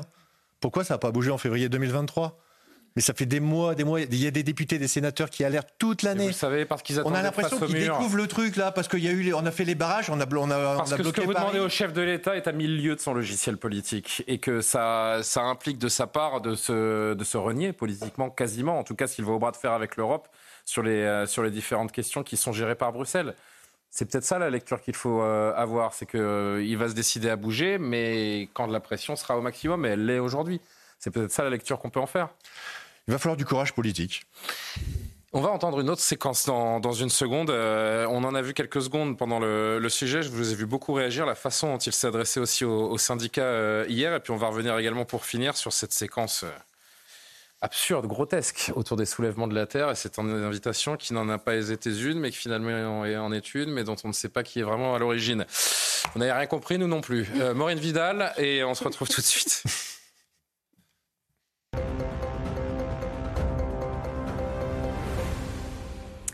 Le gouvernement a présenté son plan sur l'élevage destiné à enrayer la baisse du cheptel français, comprenant aussi bien des mesures pour alléger la fiscalité des éleveurs que pour améliorer l'image de la viande. Parmi les mesures principales, des avantages fiscaux et sociaux à hauteur de 150 millions d'euros pour les éleveurs bovins ou encore un plan visant à fournir 400 millions d'euros de prêts garantis au secteur de l'élevage dès juillet porter plainte en visioconférence, une possibilité généralisée dès demain, notamment en cas de violence, de vol ou d'escroquerie. Déjà expérimentée dans la Sarthe et plusieurs villes des Yvelines, les victimes peuvent choisir un créneau de rendez-vous et faire leur, déposition depuis leur domicile. La personne s'identifie de façon sécurisée par un téléservice défini et le procès verbal est ensuite adressé par voie électronique pour vérifier que la retranscription est fidèle. Enfin, Israël promet de lancer une offensive sur la ville de Rafah alors que des négociations sont en cours pour une nouvelle trêve à Gaza. Avec euh, une opération sur cette ville du sud, Israël sera à quelques semaines d'une victoire totale sur le Hamas, a estimé Benjamin Netanyahou. Le roi Abdallah II de Jordanie a mis en garde contre une guerre régionale plus large si Israël poursuit sa campagne militaire pendant le ramadan. Merci Maureen. On est ensemble encore juste pendant presque une heure sans interruption. Ce coup de colère particulièrement remarqué du chef de l'État hier face aux agriculteurs lors de ce mini-débat improvisé. Mais je suis d'accord, je suis pas en train de dire que vous... Attends, je suis pas en train de dire que vous faites de la grade. C'est la France qui bosse. Mais on va, on va aussi arrêter tous collectivement de dire que l'agriculture est foutue. Parce que sinon, c'est pas la peine d'aller chercher des jeunes. Si le discours ambiant, c'est de dire l'agriculture est foutue et il faut que des aides de trésor, il n'y a, pas la peine de faire une loi d'orientation. Il n'y a pas la peine de s'emmerder. On ferme tout de suite le magasin. Donc ça, c'est pas vrai. Il y a des gens qui font beaucoup d'argent. La, la réalité, c'est que l'agriculture française, elle se tient. Comment il leur parle je pense au, je au collège, au lycée. après, sur le fond, euh, bien sûr qu'il faut être optimiste et puis bien sûr qu'il faut y aller de l'avant. On est tous là pour bon, bon. Enfin, moi, je, bosse pour mes gamins. Je suis même là pour mes enfants aussi parce que j'y crois au métier. Donc oui, là-dessus, oui, mais sur la forme, euh, là, il y va fort quand même. Hein. La confiance, elle est rompue, selon vous?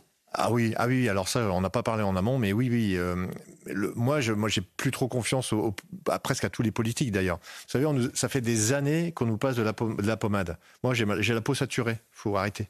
Voilà. Euh, par la crème solaire l'été parce que mon bureau est ouvert, mais les autres pommades, faut arrêter. Voilà. Donc oui, il y a une vraie perte de confiance, mais c'est pas foutu. Voilà. Et vu qu'on est des gens pragmatiques, euh, on est des gens de terrain, et c'est des actes, et ce qu'on veut, on a l'habitude de dire qu'on veut des actes concrets dans les fermes. Si dans trois semaines, ce rendez-vous à la maison, pour reprendre les mots du, chef de l'État, n'est pas concluant, vous comptez maintenir la pression? Jusqu'où? Comment? Bah, bien sûr qu'il faudra continuer. De toute façon, il n'y a, pas le choix. Euh, moi, ma situation personnelle, ça tient aujourd'hui, ça tient. Mais encore une fois, je suis là pour tous les collègues. Qu'est-ce que vous produisez Rappelez-le nous? Betteraves, pommes de terre. Euh, on a planté des vignes avec Alice aussi il y a trois ans dans les Hauts-de-France. Mais moi, je suis là pour. Euh, mon, collègue viticulteur, mon pote viticulteur du Sud-Ouest, on lui a donné une enveloppe pour arracher. Ceux qui restent, ceux qui ont gardé les, vignes, ils font quoi? Ils ont quelle vision? Voilà. En maraîchage, c'est pareil. En arboriculture, c'est pareil. Voilà. Dans les collègues, les, les plus touchés, c'est là. Aujourd'hui, c'est eux. vraiment et, les, hein. et, et, dans la foulée, c'est les éleveurs les uns après les autres, et les céréaliers dans la foulée. Céréaliers, c'est surtout on a des problèmes de trésorerie. Voilà.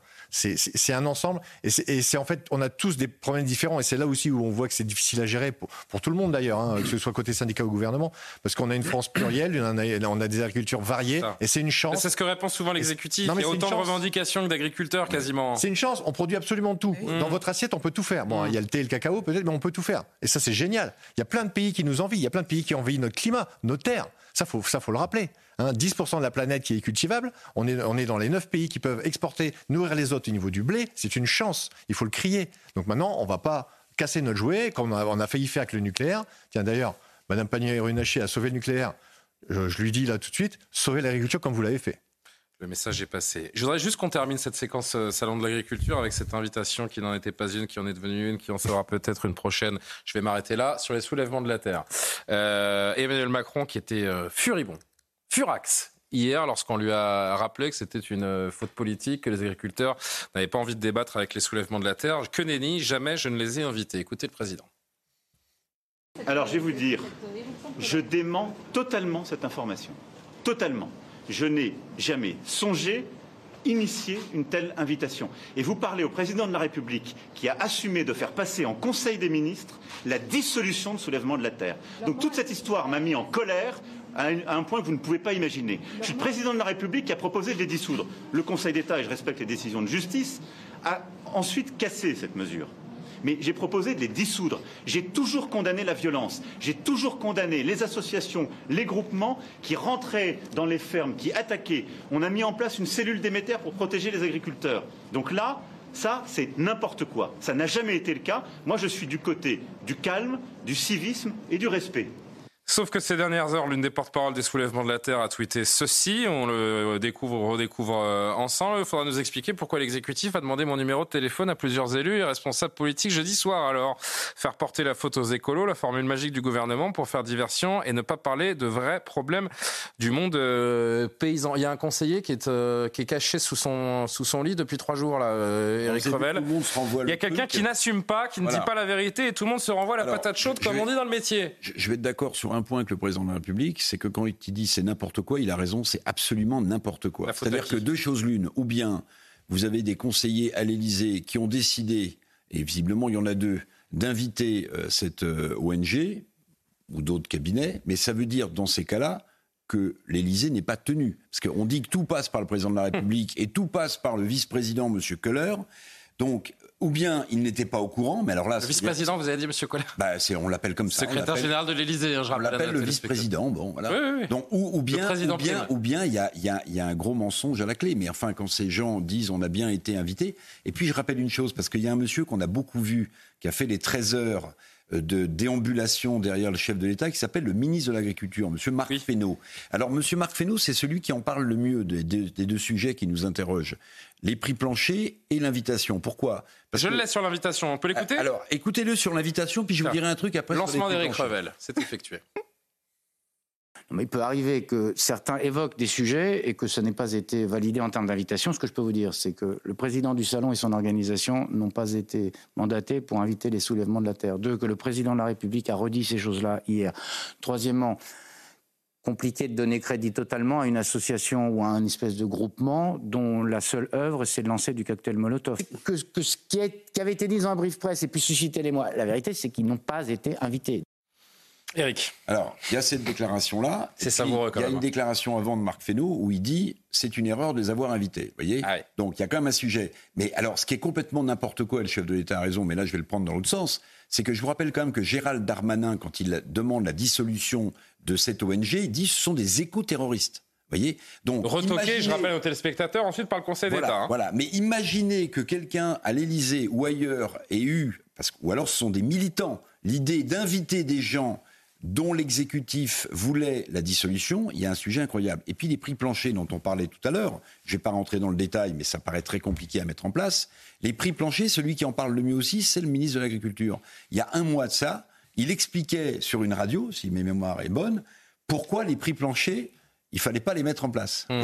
Mmh. Et quand vous avez Marc Fesneau, qui est juste derrière le chef de l'État, le chef de l'État est en train d'expliquer que la mesure qui va redonner du revenu aux paysans, ce sont les prix planchers, je me mets à la place de Marc tous les jours. Regardez, regardez les, propos de, Gabriel Attal sur l'arc républicain, Emmanuel Macron deux jours plus tard. C'est tout le temps. C'est, l'histoire se, répète invariablement sur tous les sujets.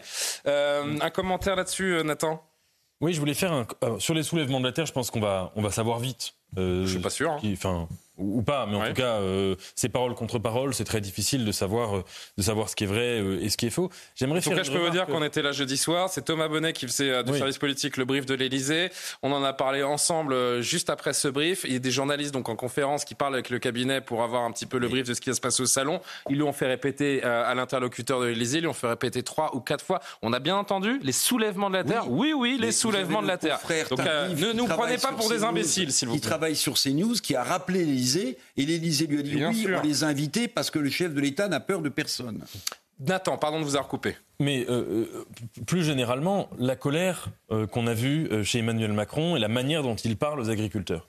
Alors c'est vrai que quand on voit ces images, notamment la première que vous avez montrée à une, à, à une jeune femme, on se dit qu'il y a une violence dans ces images. On sait que la profession, euh, ça tout le monde le sait, je veux dire même avant euh, euh, les, les, blocages et les barrages, tout le monde sait que les agriculteurs en France, c'est un à deux suicides par jour en moyenne, que les revenus sont d'environ... C'est 30% de suicides en plus que la population française en général. Exactement. donc si vous voulez dire que c'est une colère qui, qui, ne sert à rien et que qu'ils ne sont pas à leur place d'exprimer de, une souffrance, c'est quelque chose de fondamentalement déplacé. Ensuite, je pense qu'il faut voir ce que disent ces images et ça dit quelque chose de très profond sur la France. Parce que d'autre part, moi je comprends qu'Emmanuel Macron puisse se mettre en colère, dans le sens où manifestement, il y a eu des manipulations politiques. autour de cette question des agriculteurs. On sait très bien comment ça marche, la politique, c'est des choses aussi très concrètes. mais c'est pas aux agriculteurs qu'il faut, parler de, cette façon. Non, bien sûr. Mais ce que je veux dire, c'est que ces images-là, là où je trouve qu'elles sont très significatives, c'est qu'elles incarnent vraiment deux France qui s'affrontent. Euh, une France de plus en plus populiste et une France de plus en plus élitiste et condescendante. Et si vous voulez, euh, ce, cet avers et ce revers de la médaille euh, est peu reluisant et assez inquiétant parce que ce sont deux phénomènes qui s'entretiennent. Vous parliez tout à l'heure des États-Unis, mais finalement, ce qui s'est passé aux États-Unis en 2016, c'était. Donc là, vous revenez sur le sujet de l'avortement. Non, je parle, mais c'est lié. Je reviens sur le, un climat politique. C'était l'élitisme condescendant de Hillary Clinton versus le populisme dégénéré de Donald Trump. Alors là, heureusement, on n'en est quand même pas là. Mais euh, quand on voit comment derrière un sujet de vie et de mort. Parce que pour les agriculteurs c'est une question de vie et de mort. Ils sont pas en train de rigoler ils sont pas en train de faire de la petite politique politicienne à deux balles. Ils sont ils jouent leur vie. Mais comment sur cette question là qui est extrêmement sérieuse se crée ce climat là très malsain et malsain vraiment des deux côtés? Rachel, et le dernier mot pour euh, Bruno Cardo je, suis assez d'accord. J'ai le sentiment, au vu de, ces images, et d'ailleurs, on peut comprendre, puisque c'est le président de la République, mais dans le même mouvement, c'est un humain. Euh, et, en fait, vous parliez tout à l'heure du dialogue de. c'est un humain. Je sais rien, moi. Non, mais... Je sais pas aller vérifier, mais. Non, mais là, on peut comprendre dans ce climat de tension, au regard des manœuvres politiques. En plus, on a très bien compris que maintenant, on est. On a les bottes en plein dans la campagne des européennes, mhm. c'est compris. Les manipulations, il y a cette histoire des soulèvements de la terre d'un côté, mais il y a aussi cette histoire de fake news sur des propos repris par le président qui ont été mis en, titre de la Marseillaise. Sur le dont il se défend, les smicards dépensent plus d'argent, je ne l'ai pas mot pour mot, mais en gros, les smicards dépensent plus d'argent pour les, abonnements VOD que pour leur alimentation. Exactement. Et en fait, le sujet aujourd'hui, c'est comment nous arrivons, un, euh, à protéger et à permettre aux agriculteurs de vivre, mais surtout à réparer notre société, une France en fait qui, des France qui ne parlent plus le même langage. C'est exactement ça. C'est votre euh, analyse également, euh, Bruno Cardo Je voudrais rebondir parce qu'il y, a quelque part un problème de, capitaine. Là, vous pouvez avoir le meilleur général avec le meilleur plan de guerre. Si vous n'avez pas les bons officiers et sous-officiers, ça va pas. Pourquoi je vous dis ça? C'est lui qui les euh, choisit, les officiers. Je vais vous parler d'une association qui s'appelle l'IR, L-I-E-2-R-E. -E une association de hauts fonctionnaires officiellement écologistes, qui ont des ramifications il faut aller voir ce que c'est, c'est un truc de dingue. Aujourd'hui, ces gens-là, aujourd'hui, ils sont, ils sont affichés, et ces gens-là, en fait, c'est eux qui mettent en place les super décrets. On aurait les meilleurs décrets de, de, mes rêves, après, il faut les appliquer, et aussi les interpréter. Et c'est ce qui s'est passé plus ou moins sur une histoire de, de fossé dans le Pas-de-Calais. Ça a commencé à curer, d'un seul coup, il y a un, un, quelqu'un de l'administration qui a dit Ah, oui, mais par rapport à la superposition de telle carte et telle carte à cet endroit-là, on arrête de curer le fossé. Le, le fameux millefeuille de superposition qu'on a, on aura beaucoup de mal à le régler celui-là, je vous le dis. Hein. Donc ça veut dire que vous avez même un bon général et des bons officiers, vous avez sorti le super décret, et ben derrière, va falloir l'appliquer. Hein, ça, on va en reparler encore pendant des mois, donc oui, ça va durer encore longtemps. Oui, mais oui, mais c'est là qu'il faut insister. C'est là. là le cœur du problème aussi. Mais oui, c'est là, et pas que pour nous. Parce que même les mesures qu'on vous annonçait il y a un mois, qui sont applicables, euh, ça prend des, il faut... des ah semaines et des semaines, et ce sont des, lenteurs administratives qui sont euh, presque, j'ai envie de dire, pour exagérer, mais presque des freins démocratiques. C'est pour ça aussi qu'on s'est battu pour que l'agriculture soit de l'intérêt euh, général majeur. Ça, c'était très important. Pas le, truc qu'on nous a donné avant là, sur, le, sur la nation. Ça, c'était très important juridiquement. Je peux vous donner un allez, chiffre. On conclut vraiment. je voudrais vous donner un chiffre. On va, là, évoquer d'autres de manière un peu d'autres actualités. Et quand le président de la République dit euh, l'agriculture française se porte bien, je voudrais quand même rappeler que l'excédent commerciale agricole, la balance commerciale agricole en France est passée de 5 milliards à 1 milliard en 2023. Ça s'est effondré. Et si vous retirez, si vous retirez les vins et les spiritueux, c'est un peu l'arbre qui cache euh, le désastre. En fait, l'agriculture française n'est pas du tout en bon état, notamment à l'exportation. On importe, on importe. On importe des fruits, on importe du poisson, on importe beaucoup de choses. On n'est pas au bout de cette crise et euh, on continuera évidemment d'inviter de, les agriculteurs et, d'évoquer ces sujets tant que la souffrance sera aussi grande que euh, deux agriculteurs je, pardon, j'ai un problème de chiffres. Un agriculteur, tous les deux jours. Un agriculteur tous les deux jours se, suicidera et que ceux qui nous nourrissent ne seront toujours pas capables de, vivre de leur, euh, de leur travail. Euh, merci beaucoup, mais vous restez avec nous parce que vous êtes un citoyen comme nous tous et vous avez certainement votre avis sur les, les différents thèmes qu'on va, qu'on va évoquer ensemble. Je voudrais euh, être particulièrement grave pour euh, rappeler que ce monsieur euh, reposera désormais aux côtés de sa fille. J'évoque Johan Davier, le père de la jeune Lola, qui été tuée, euh, elle, vous le savez, en, octobre 2022. Eh bien, lui est mort brutalement hier à l'âge de 49 ans. Johan Davier, je cite les mots, le communiqué de son avocate. Johan Davier avait la tête et le cœur trop près de l'enfer depuis les faits commis sur sa fille. Il dégringolait. Sa crise cardiaque est l'épilogue de cette descente aux enfers. communiqué donc de Clotilde le Petit, son, avocate, l'avocate de la famille de Lola. Il n'y a pas de débat évidemment à avoir. On n'est pas là pour euh, pour donner des, opinions. Juste euh, Rachel, peut-être pour commencer, rappeler à quel point c'est déchirant, à quel point cette famille a totalement volé en éclats après ce drame déchirant. On dit parfois de façon un peu triviale mourir de chagrin, et j'ai l'impression que c'est ce qui est arrivé à ce monsieur. Oui.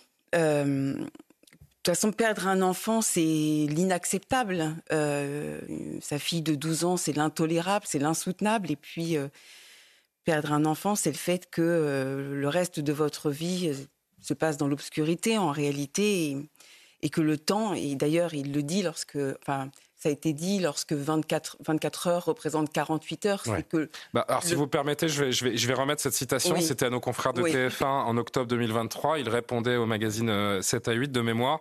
Et, euh, et voilà ce qu'il disait. Je vous rends tout de suite la parole, euh, Rachel. Tout a volé en éclats. De toute façon, une journée, c'est 24 heures. Pour moi, c'est 48 heures. J'y pense toujours et c'est normal. J'y penserai toujours. Elle nous manquera, que ce soit à moi ou à ma femme. Elle nous manquera toute la vie. je crois qu'il y avait une deuxième partie à lire. Euh, en tout cas, il rappelait, voilà, en vérité, la présumée coupable n'a pas enlevé que la vie de Lola, elle a enlevé une famille. Avec ma femme, on est en instance de divorce, je le vis très mal, je suis en partie responsable parce que je suis triste et je suis retombé dans ma douleur. Monsieur euh, Davier, qui était retombé dans, ses démons, qui euh, était notamment la, boisson. C'est-à-dire qu'en fait, le jour de la mort de son enfant, il est, mort aussi. C'est-à-dire qu'il avait, il était voilà, son, cœur battait physiologiquement, organiquement, mais qu'en réalité, il n'était plus là. Et dans, plonger dans cette souffrance-là, c'est euh, difficile d'en parler, mais euh, cette injustice, en fait, et puis le fait que euh, la coupable ne reconnaisse absolument pas les faits mmh. soit dans cette comme, comme une forme d'impunité ou en tout cas morale sa part. Lola avait 12 ans, violée, torturée avant que son corps ne soit caché dans une malle. Une femme, Dabia B, est la principale suspecte de cette affaire, connue des services de police pour ses problèmes psychiatriques, sous OQTF au moment des faits. Elle est mise en examen pour meurtre, viol, acte de torture, actuellement incarcérée. On ne vit plus, c'est vrai, Maître Pardo, quand on a vécu euh, un, un événement comme celui-ci. Ce qui a touché cette famille, c'est un drame absolument euh, terrible, un drame qui se poursuit encore aujourd'hui avec ce, nouveau décès. Et, j'avais vu, je crois, qu'il y a deux semaines ou en courant février, il y avait eu la reconstitution. Oui, il y a quelques jours. Euh, une reconstitution dans une information judiciaire, c'est quelque chose qui peut être assez violent euh, pour les proches de la victime de revivre, d'aller voir précisément ce qu'il s'est passé. En fait, il faut voir comment ça se déroule. On essaye de reconstituer aussi Je ne sais pas si la famille était présente. La famille est présente à cette reconstitution? Elle peut être présente, ou en tout cas, à mon avis, l'avocat était au moins là. Mais rien que savoir, rien qu'on vous raconte, c'est déjà quelque chose qui est très très lourd à porter. Et, pour moi, ce drame pose la question quand même de l'accompagnement qu'on offre aux familles de victimes, de la considération qu'on offre aux victimes dans les procédures pénales. Est-ce qu'on en fait suffisamment? Est-ce qu'on leur accorde suffisamment de place? Je crois que c'est des questions qui peuvent se poser et c'est aussi une affaire qui avait fait l'objet d'énormément de récupération politique à l'époque. C'est vrai que quand il y a énormément d'attention médiatique, ça ajoute encore une autre dimension, une autre forme parfois un peu de violence psychologique à un dossier. Enfin, tout ça, la ça France aurait dû être au côté plus aux côtés encore de cette Mais Je de pose cette la question, il faut s'interroger. Je crois que d'une façon générale, beaucoup de familles de victimes, euh, moi j'ai accompagné il n'y a pas si longtemps les parents euh, de quelqu'un qui a été porté disparu, bah, ils avaient le sentiment euh, de ne pas avoir assez d'accompagnement de la justice, de ne pas être assez considérés. une justice plus humaine, c'est quelque chose, je crois, qui doit tous nous mobiliser. Je crois que c'est important parce que pour faire confiance à cette justice, il faut que les citoyens se sentent considérés Et par De elle. votre expérience, vous diriez que notre justice, dans des cas comme celui-là, des cas similaires où ce cas-là manque on le sait, pendant des années, euh, en, fait, la justice a manqué de moyens. Alors aujourd'hui, on essaye de lui en donner davantage. On n'a jamais eu autant, une aussi grande promotion euh, d'auditeurs de justice à l'ENM et de magistrats à l'ENM. Donc tout ça va aller vers du mieux. C'est-à-dire que demain, j'espère qu'on pourra encore davantage accorder de temps, accorder euh, de l'espace à ces personnes qui sont en souffrance et qui se tournent vers la justice. Et moi, je trouve ça très très important parce qu'en fait, si demain vous êtes victime de quelque chose et que vous vous dites ah non, ça va servir à rien, je ne vais pas aller voir la justice, bah, à ce moment-là, c'est tous les principes fondamentaux de l'état de droit et de la démocratie qui tombent. C'est absolument central que euh, on facilite, on, aide davantage les personnes qui vont se tourner vers la justice. Pour moi, c'est absolument essentiel et je crois que ce drame met peut-être aussi le doigt là-dessus. Eric Revel, euh, et puis un sentiment d'injustice, un, drame. Euh accentué peut-être aussi par le fait qu'il n'aurait jamais dû avoir lieu dans le sens où euh, la présumée coupable était, était sous, euh, sous obligation de quitter le territoire français. Je, je vous entends, maître, mais pardonnez-moi. Euh, la récupération politique, c'est pas ce qui a tué ce père et ce qui expliquera et ce qui expliquera l'assassinat de cette euh, jeune fille. Le, le, mot de son avocate est à la fois terrifiant et magnifique. Son cœur était près de l'enfer. Et je rajouterais quand on assassine, quand on assassine un enfant, on assassine aussi sa famille. Et s'il n'y a pas débat sur la souffrance du père qui a visiblement rebasculé dans l'alcoolisme, en revanche, pour moi, il y a un débat parce que combien de médias ont expliqué depuis hier que le père de Lola était décédé de chagrin? Très peu de médias l'ont dit. Pourquoi pour être honnête, Parce vrai. que si, si certains... À part sur les réseaux sociaux, j'ai vu aucun voilà. média mainstream, comme on voilà. dit, euh, évoquer Donc, cette Ce que je veux dire, c'est que si certains, et vous en faites indirectement partie, maître, pardon, parlent de récupération politique, cette récupération médiatique qui consiste à ne pas parler à ne plus parler de Lola. La fabrique ne, du mensonge, titrait un grand documentaire à l'époque sur euh, l'affaire. que son père, qui avait replongé dans l'alcoolisme, est mort d'une crise cardiaque et est mort de chagrin, bah, cette récupération médiatique, d'une certaine manière, me sort par les oreilles. Je pense qu'il y a deux sujets. D'abord, là, euh, parler de la mort du père, en effet, vous l'avez dit. Euh, Mais ils s'imbriquent les uns les autres, Nathan. Ce que ce monsieur a vécu euh, est absolument au-delà de l'imaginable. et en effet, quelque part, quelque chose de lui était mort euh, dès la mort de sa fille, dans des conditions particulièrement monstrueuses dont tout le monde se souvient. La question de la récupération politique, c'est autre chose. Et d'ailleurs, si ma mémoire est bonne, les proches de la famille de Lola, il faudrait vérifier si le père lui-même avait demandé cela, mais avait demandé à ce qu'il n'y ait pas euh, de récupération. Donc ça a été fait contre euh, le gré de la famille de la victime. Donc vous parliez du fait qu'il y a souvent une solitude. Mais qu'est-ce qu'on appelle familles. récupération politique oui, dans ce cas-là mais Pardon, mais je... récupération politique. De, de, de, prendre la parole en tant que qu'homme ou femme politique oui. pour dire le, le dégoût qu'on a du, oui. devant, devant une affaire aussi, aussi sordide et, et injuste. Où est-ce qu'elle commence dire... la, la, récupération? J'ai du mal à définir. Commence, pour moi. On disait tout à l'heure sur les agriculteurs que la politique, elle était sale qu'il y a aussi toute cette euh, face cachée qui a été montrée par Baron Noir, euh, la, la, petite politique vraiment mesquine, médiocre, euh, être prête à tout pour attirer l'attention. Il y a des gens aujourd'hui qui, de, de, tous les côtés d'ailleurs, hein, qui se font les charognards des, des, des faits tragiques, mm. hein, qui, qui, fonctionnent comme ça. Quand ils voient un fait tragique qui va, entre guillemets, dans leur sens, qui en ont rien à faire de la souffrance des familles victimes, quand les parents de la petite fille qui est morte disent « lâchez-nous, arrêtez avec ça, on veut du silence », qui rajoutent du bruit sur du bruit, je dis pas que c'est eux qui ont tué le père de la famille, de la fille de Lola, évidemment, mais je dis juste que c'est profondément indigne. Je pense pas que ce soit le jour pour dire ça, parce que là on parle du père de... Mais non, mais en train de me dire aussi, vous étiez en train d'en parler tout à l'heure, c'est pour ça je rebondis sur ce que vous disiez. Moi j'en aurais pas parlé spontanément. Mais justement, cette histoire de récupération politique, vraiment ça doit nous interroger. Moi je pense, mon école éthique personnelle, c'est d'estimer que quand il y a quelque chose de dramatique, de terrible, ça doit appeler le silence. Mm. Et s'il y a une parole, c'est une parole vraiment, euh, mais qui, doit se faire avec en remuant sa langue 10 fois, 20 fois, 30 fois dans sa bouche avant de parler. et pas les hurlements. Restons peut-être pour ce soir sur la, mémoire de, cette petite fille, celle de, celle de son père. Euh, Bruno Cardo, je, le disais, vous êtes évidemment invité à, donner votre avis, à,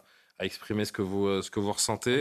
On est des, hommes, de, des gens de valeur, et je crois qu'on a perdu le respect. Dans notre société française, on ne respecte plus rien, c'est ce que vous dites là. C'est, le point qui me vient là tout de suite. Manque de respect.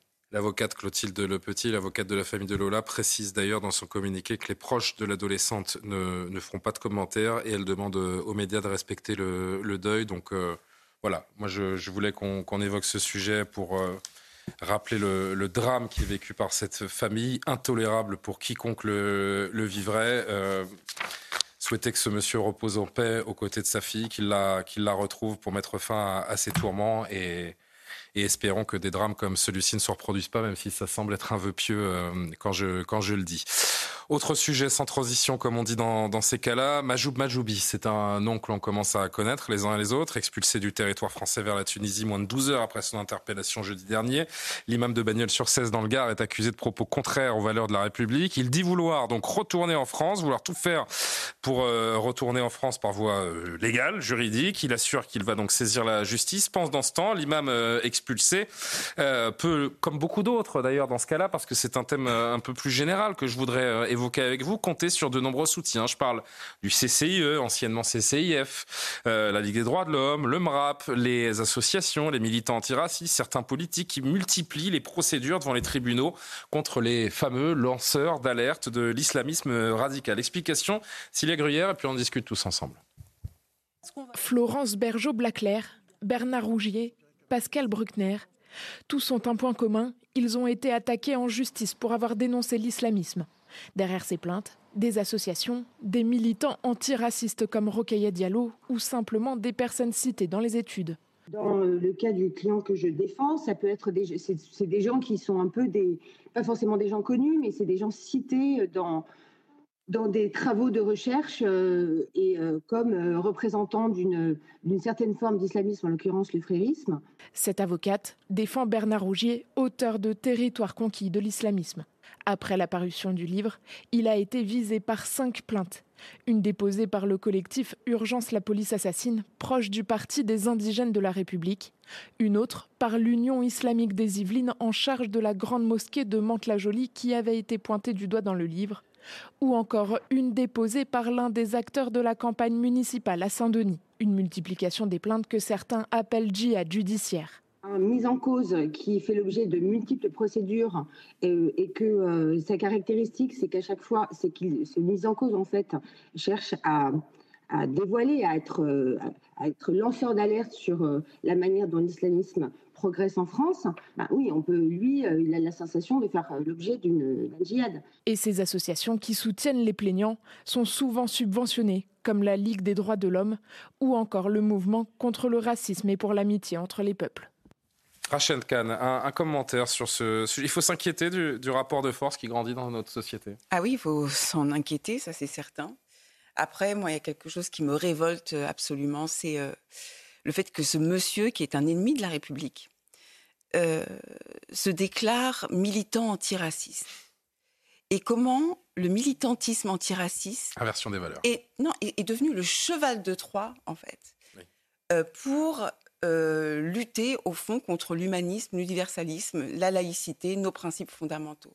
Et ça, il faut vraiment le mettre à jour. C'est-à-dire, c'est pas parce qu'on se décrit comme militant antiraciste que la République ne va pas être unie et debout contre ce genre de personnes. Peut-être est-il bon de rappeler que l'islamophobie dans ce pays tue euh, surtout mhm. d'abord ceux qui en sont accusés. Ça, c'est certain. Hum. Et on peut juste une chose. Bien sûr. Euh, si ce monsieur n'aime pas le nationalisme, n'aime pas les drapeaux, n'aime pas le racisme, pas les euh, femmes euh, euh, Oui, mais en l'occurrence, il pourrait critiquer le président tunisien. Ce serait intéressant de voir, puisque oui, parce que s'il n'aime pas ça, il est servi là-bas. Hein. Il y a un président qui est un, fou furieux. Hein, Je suis pas sûr qu'il soit juste exclu. Hein. Oui, ce serait intéressant de voir ce qui se passe. Un président qui vous dit quand il y a un orage que c'est l'orage Daniel, l'ouragan Daniel qui est envoyé par les, par les sionistes fabriqués par Israël, qui a créé toutes les conditions constitutionnelles pour pouvoir prendre le pouvoir de manière quasiment définitive, qui réduit la liberté d'expression, qui impose un nationalisme violent, qui est raciste. Après, il a pas envie de rester en Tunisie, hein, l'imam Majoubi. Il veut, il veut tout faire pour rentrer en France. Donc Bien sûr, mais, mais c'est intéressant. Qui est raciste envers les migrants africains et qui a, détruit et subsahariens et qui a détruit la, Tunisie. Moi, j'aimerais bien avoir l'avis de ce monsieur sur le, drapeau de la Tunisie tel qu'il est porté aujourd'hui par le président actuel. Juste une chose, euh, moi, j'étais pas forcément pour l'expulsion parce qu'en plus, comme ce monsieur est sur ah les réseaux sociaux, euh, ça ne change rien au fait. il y a des symboles.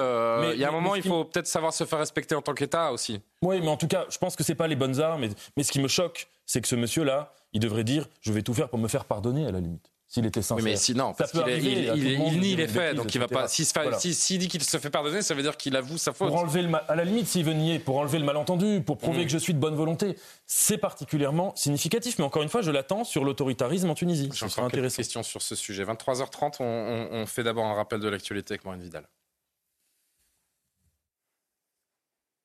À l'occasion des 60 ans du Salon de l'agriculture, Gabriel Attal s'est rendu sur place ce soir pour un dîner. Lors d'une prise de parole, le Premier ministre est revenu sur la crise agricole qui frappe le pays depuis plusieurs semaines. Il a mis en garde contre le cirque médiatique, politique et militant au lendemain d'une inauguration chaotique par Emmanuel Macron et de la visite aujourd'hui du leader du Rassemblement national, Jordan Bardella.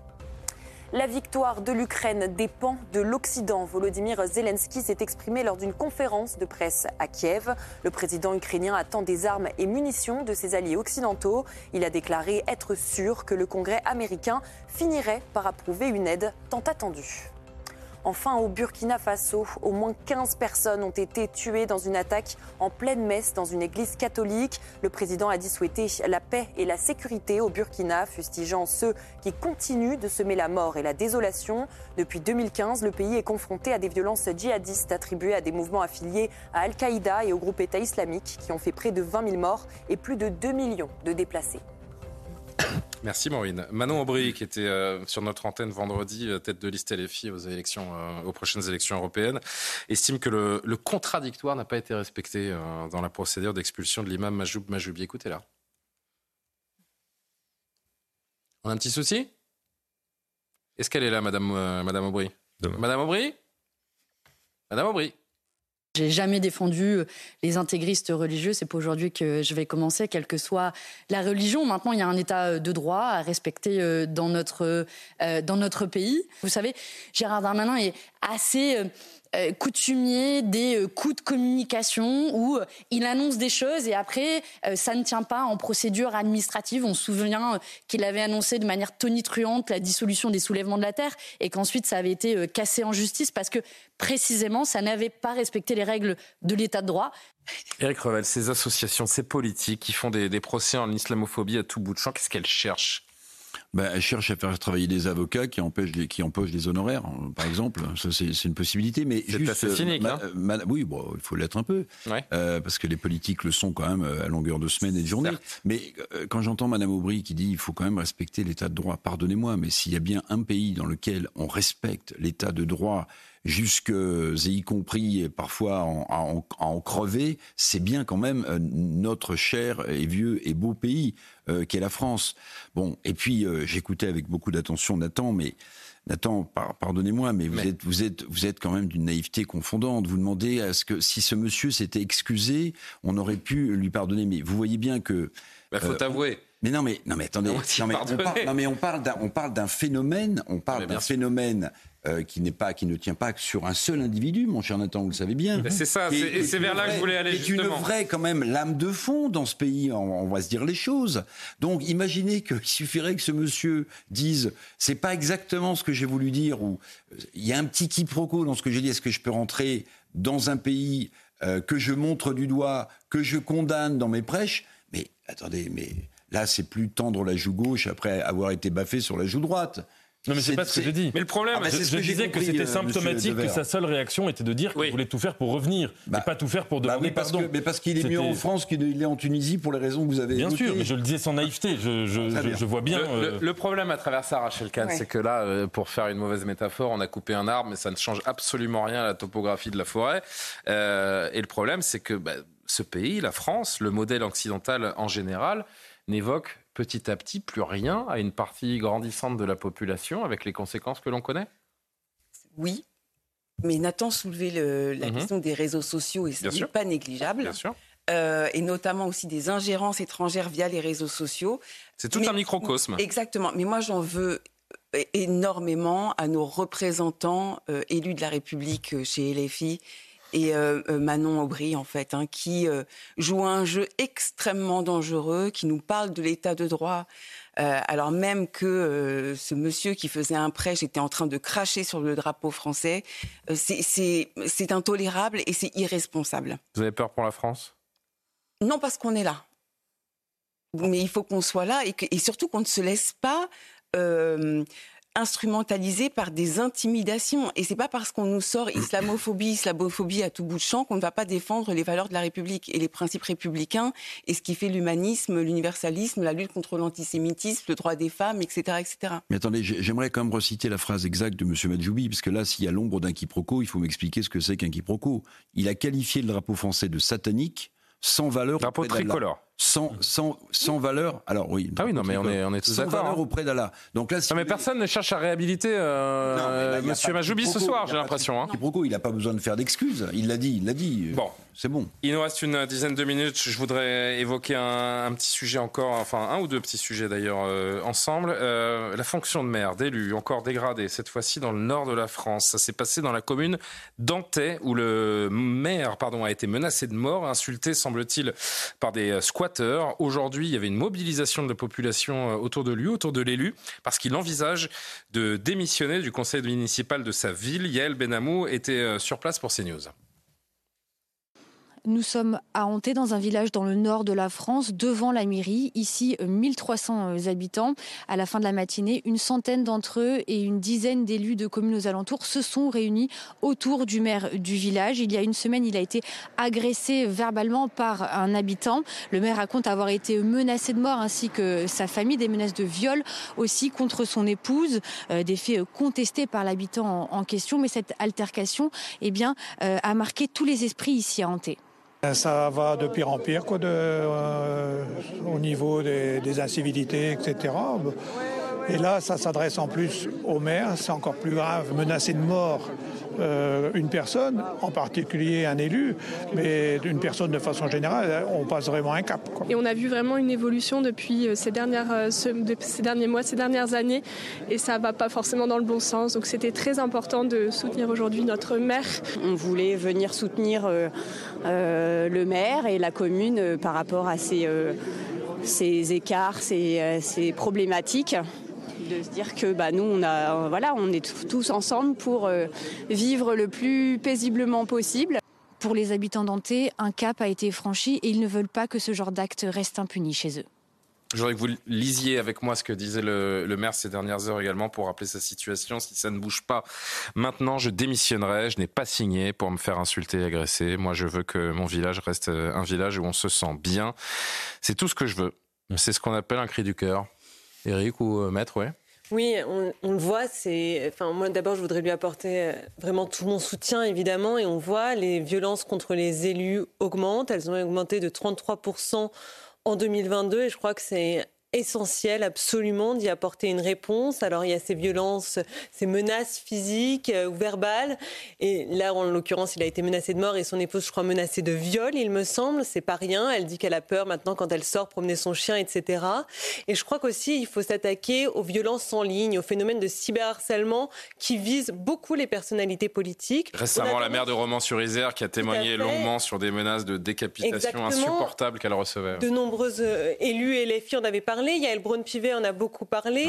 Et en fait, c'est Qu'est-ce que ça dit de notre démocratie? Ben, Moi, je trouve ça très inquiétant, puisqu'en fait, ça va dissuader des personnes de s'engager en politique. Ça vient aussi brider la liberté d'expression. Souvent, on oppose, on dit il ne faut pas réguler pour préserver la, la liberté d'expression. Mais moi, je crois que si on régule pas mieux les réseaux sociaux et l'espace numérique au sens large, c'est la liberté d'expression. Comment est-ce que vous voulez réguler des milliards de messages échangés sur la planète dans des fractions de secondes Il y a des choses qui se passent. Là, il y a quand même une. Qu'est-ce qu'on attend? On voit que le, le chef de l'État en a parlé récemment. C'est une priorité de contrôler les écrans. C'est un poison pour notre jeunesse. Les jeunes passent en moyenne deux heures par jour sur TikTok. 40% de la population s'informe uniquement sur les réseaux sociaux. C'est une urgence. Mais c'est une urgence démocratique majeure pour permettre à chacun de s'exprimer vraiment librement et que ce soit pas la loi du plus fort qui y règne. Et moi, je veux quand même le dire, en l'occurrence là, c'est un homme, le maire, mais souvent ces violences sur les réseaux sociaux, elles visent beaucoup les femmes, beaucoup les femmes politiques, et que je crois que c'est important que des femmes politiques continuent de s'engager. Et pour autant, il y aurait beaucoup de raisons de ne pas vouloir le faire, parce que quand on voit ce qui se passe, c'est quand même d'une certaine violence. En plus, ce qui, en général, elles sont visées non pas sur, sur leurs idées, mais sur leur physique, leur sexualité, et j'en passe. Nathan et Rachel. Oui, je pense que c'est une expérience qu'on a, peut-être euh, tous et toutes pu faire euh, euh, notamment à la télévision. C'est intéressant. Moi, j'ai souvent remarqué qu'en débattant avec un invité politique, on le voyait en temps réel recevoir. Mais là, qui plus est, il y a cette figure d'autorité. Le maire, c'était sacré. Bien sûr, mais, en tout cas, moi, c'est des choses qui m'ont marqué. C'est vrai de voir en temps réel la personne recevoir des milliers d'insultes, euh, pâlir, changer de visage, mm. euh, changer même peut-être de débit de voix, etc. au cours de l'émission. Alors ça, c'est à l'échelle nationale. Euh, ensuite, pour les élus de, plus petites communes, c'est peut-être des échelles moins importantes, mais c'est un phénomène qui est marquant. Là où je mettrais peut-être, et, oui, les réseaux sociaux globalement, c'est extrêmement inquiétant. Et puis il y a un phénomène de, de polarisation. Ça, on on est tous d'accord. Là où je mettrais peut-être une nuance, c'est quand même, il faut voir que dans l'histoire de France, ce phénomène-là n'a pas attendu les écrans. Euh, que ça existait du temps du papier, que ça existait du temps oui, mais une instantanéité et un phénomène de masse qui n'existait pas. Ah oui, mais quand même, la tradition, par exemple, des, mazarinades, euh, euh, c'était pas rien. Et c'était des textes humiliants qu'on écrivait sur Mazarin. C'était pas un phénomène qui était vraiment marginal. Donc je pense qu'il faut aussi voir qu'il y a une haine anti-élue euh, euh, qu'il faut la condamner, qu'il faut la réguler, etc. Mais qu'il faut ensuite se demander. De l'autorité en général. De quelle passion euh, est-elle la, pathologie? Et peut-être, est-ce qu'il y a trop de verticalité aussi? Est-ce que peut-être aussi les élus n'écoutent pas assez? n'écoutent pas, pas assez et, que les petits élus se, se, prennent tout du coup en plein dans la figure parce qu'ils sont l'incarnation de l'État à échelle humaine? Je pense qu'il faut se poser toutes ces questions. Et juste une petite anecdote, vous savez qu'à Rome, euh, le triumphus. Donc c'était le moment où le, général des armées euh, était célébré comme un dieu. Oui, je me souviens. Eh bien, on mettait des slogans où on se foutait de sa gueule. Et ah donc, par exemple, Jules César, on ah écrivait euh, l'homme de toutes les femmes, femme de tous les hommes. Et on mettait ça au moment de son ah triumphus. Pour, si vous voulez, montrer qu'on humiliait la personne au moment où on la célébrait, et ça permettait d'empêcher, de conjurer un peu le phénomène de haine, ce qui n'a pas empêché César de se faire assassiner. Vous êtes abonné au compte Twitter de César? Euh, non, mais ce serait une bonne idée. Quelque part, vous êtes le César de cette émission. Oui, merci. Et vous, êtes un, canon, César, dans cette émission.